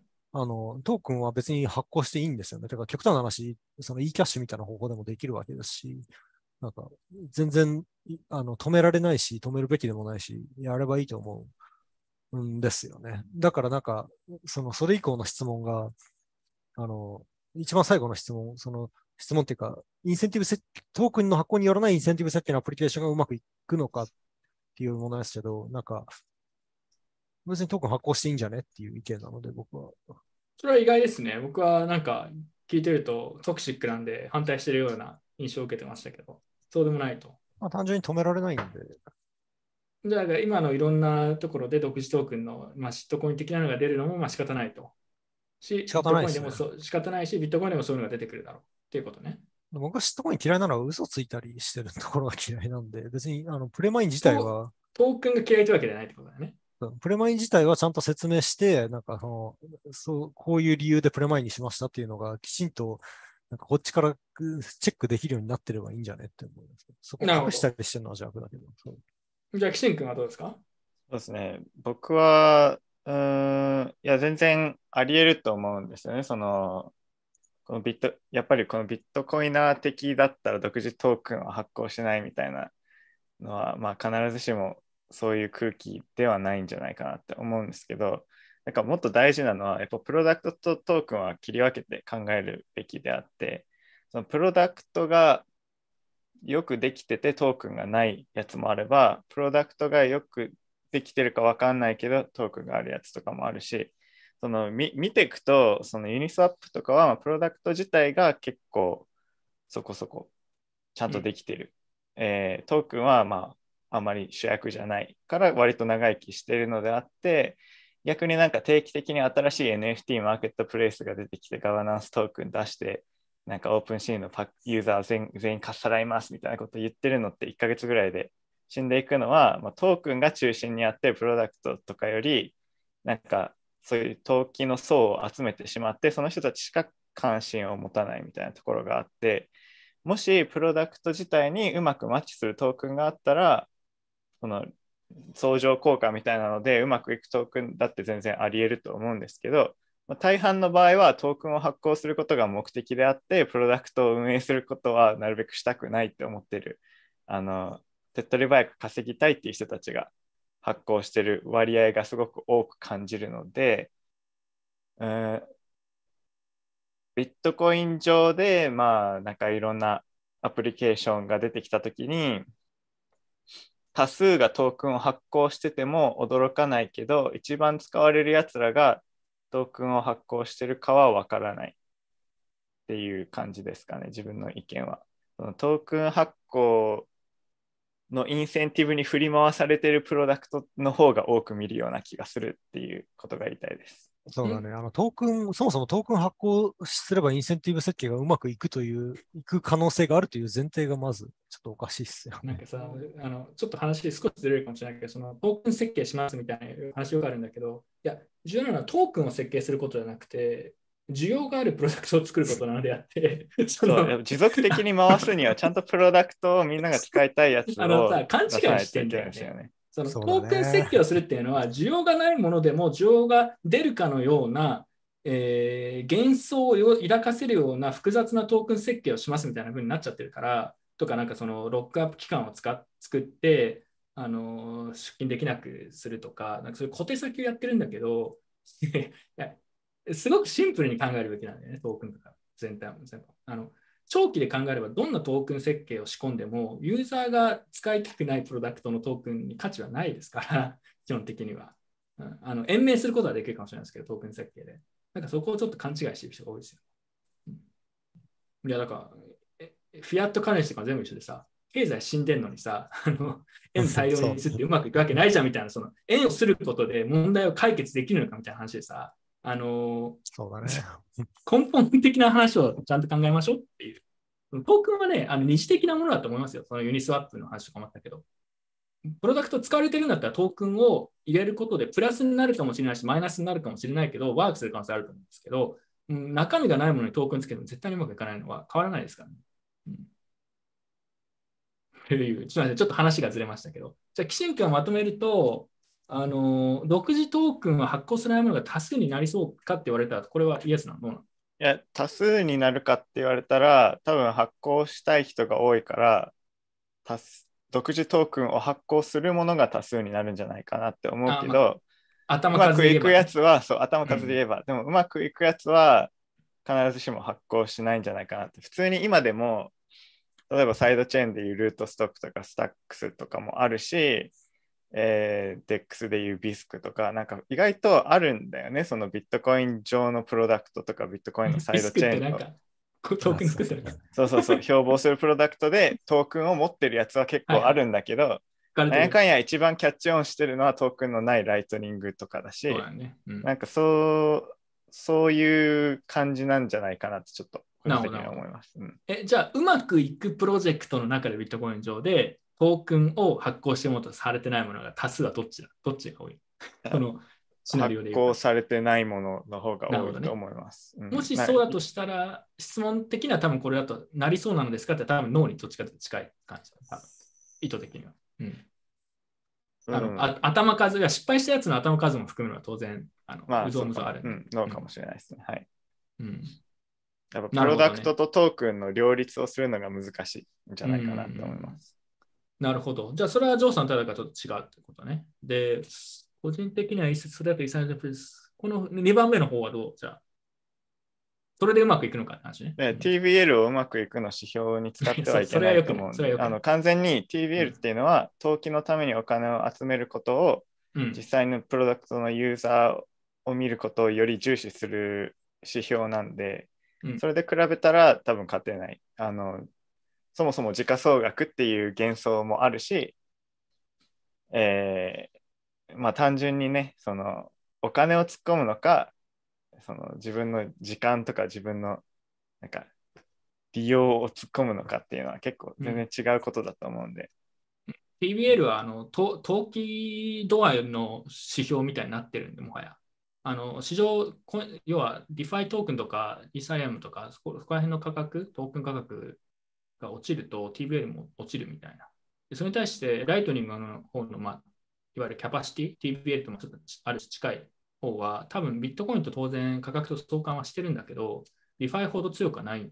その差は何かっていうと、その、まあ、別に投機的な指標ではなくて実利用の指標。要は、ライトニング上の投機って今ほとんどないから、使わないんだったら、あのライトニング上でビットコインでプロイしてもお金にならないし、あんまり意味ないから、まあ、増えない、増えないというか、投機のために使ってるってわけでは、今のところあんまりない。まあ、あと、ライトニング上で例えばちょっとカスタムのプロトコルを作って、えーなんかやるってなった時に、第三者から認識しづらい、そのどれぐらい使われてるのかを指す指標を取得しづらいっていうのも。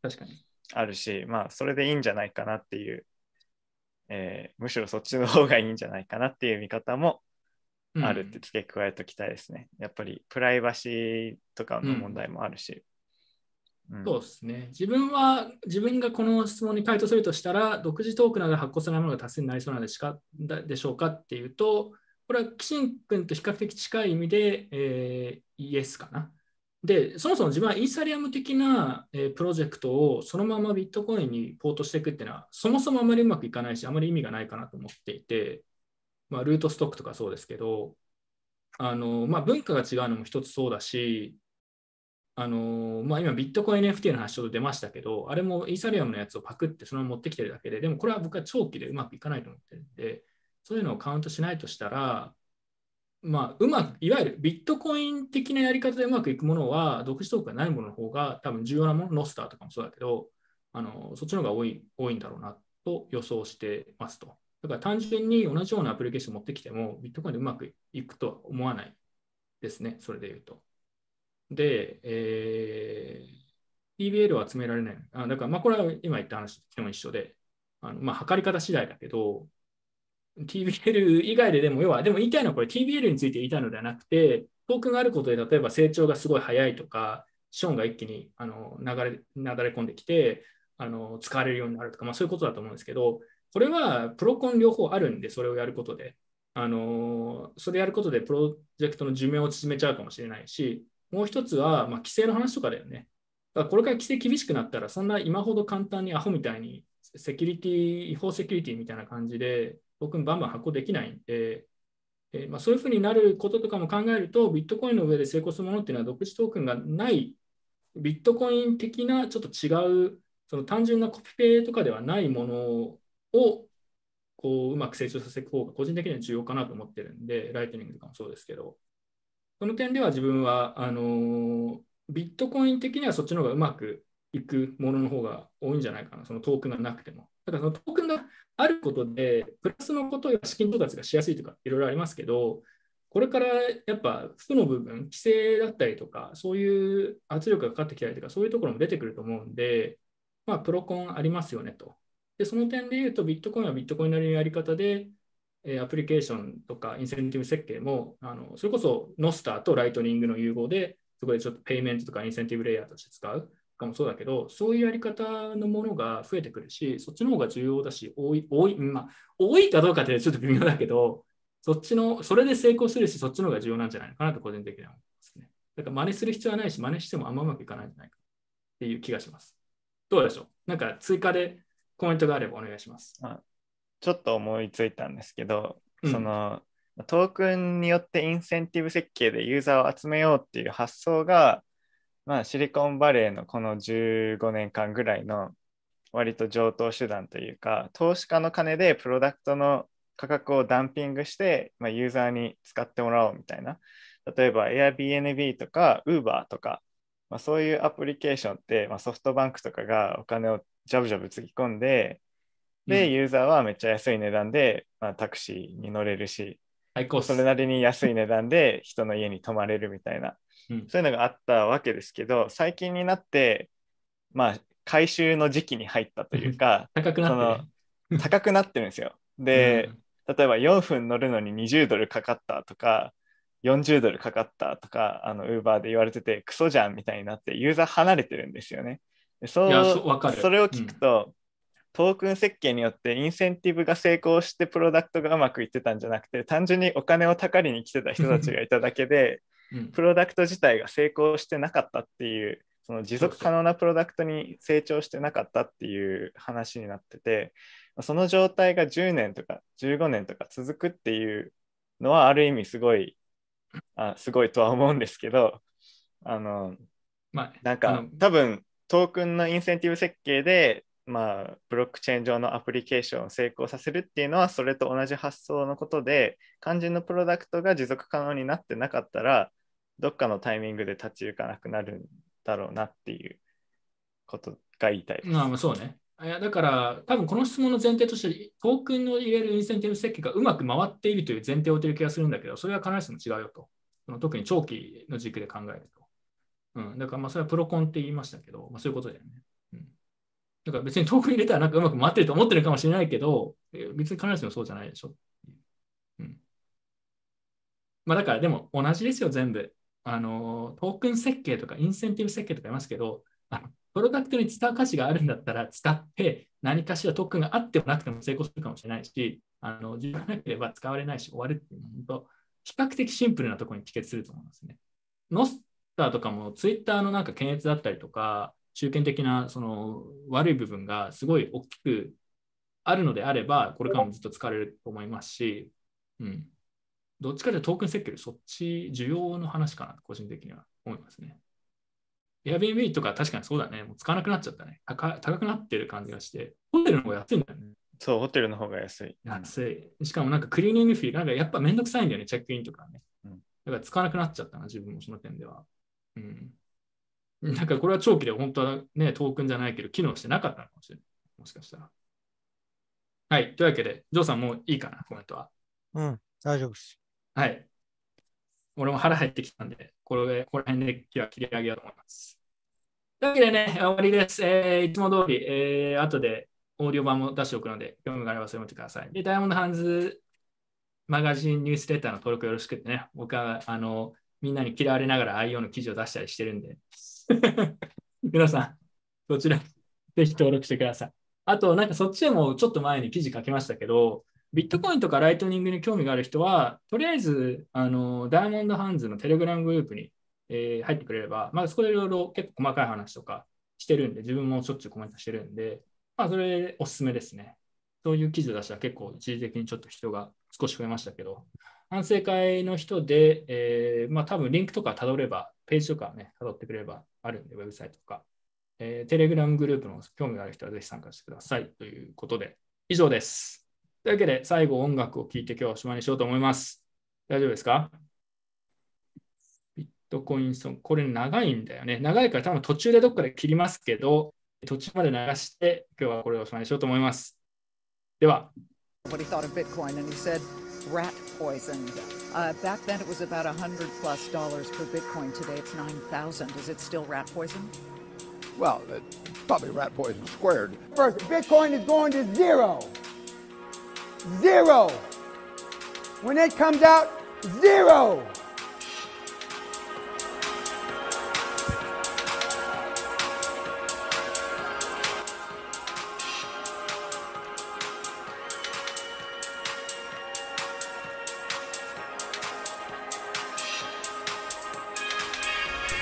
Directed Secretary Connolly to suspend temporarily the convertibility of the dollar into gold or other reserve assets. when the world is at its rest you will find me in the place I know the best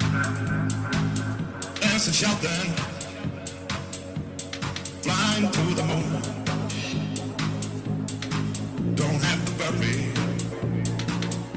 cause I'll be come back soon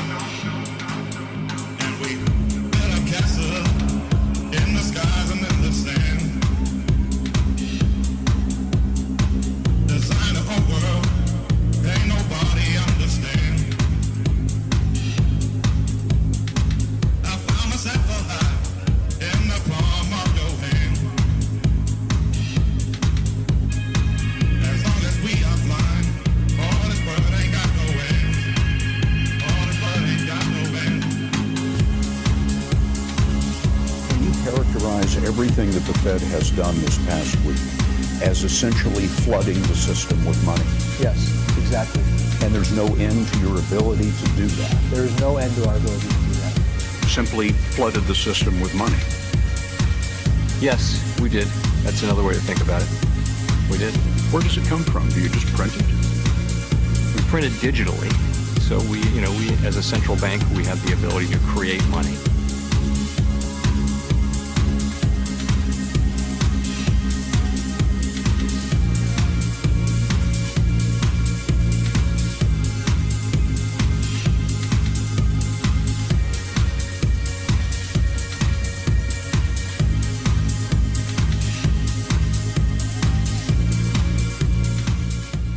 What it is. I think it's a security truth machine. Okay, well, Amazon, that's worth a trillion dollars. It sells stuff on the internet.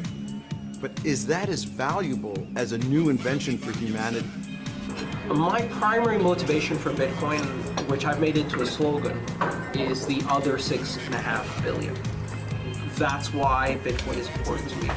It's because of the seven and a half billion people on this planet, only one billion people have access to banking facilities, banking services, credit, uh, checking capabilities, or any ability to send and receive money internationally. That's not by accident. And it's not because they don't have money, and it's not because they don't have productive capacity. It's because of politics and infrastructure.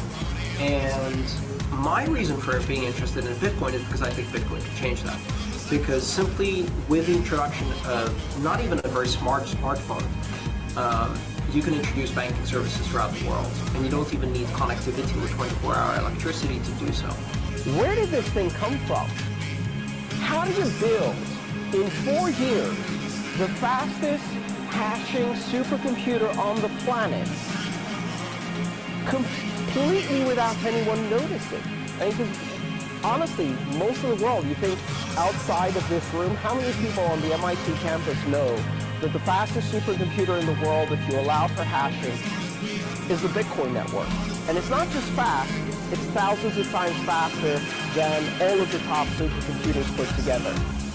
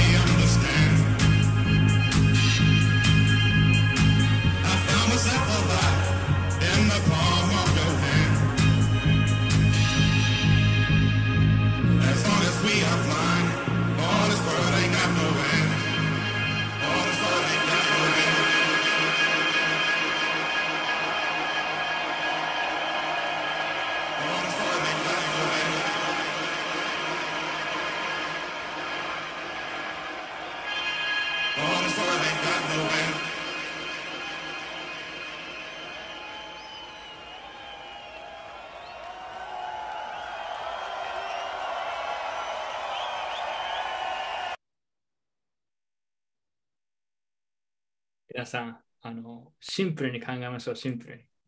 複雑に考えすぎなことが増えてる気がしますね。というわけで、えー今回は以上です。また次回、定例で会いましょう。では。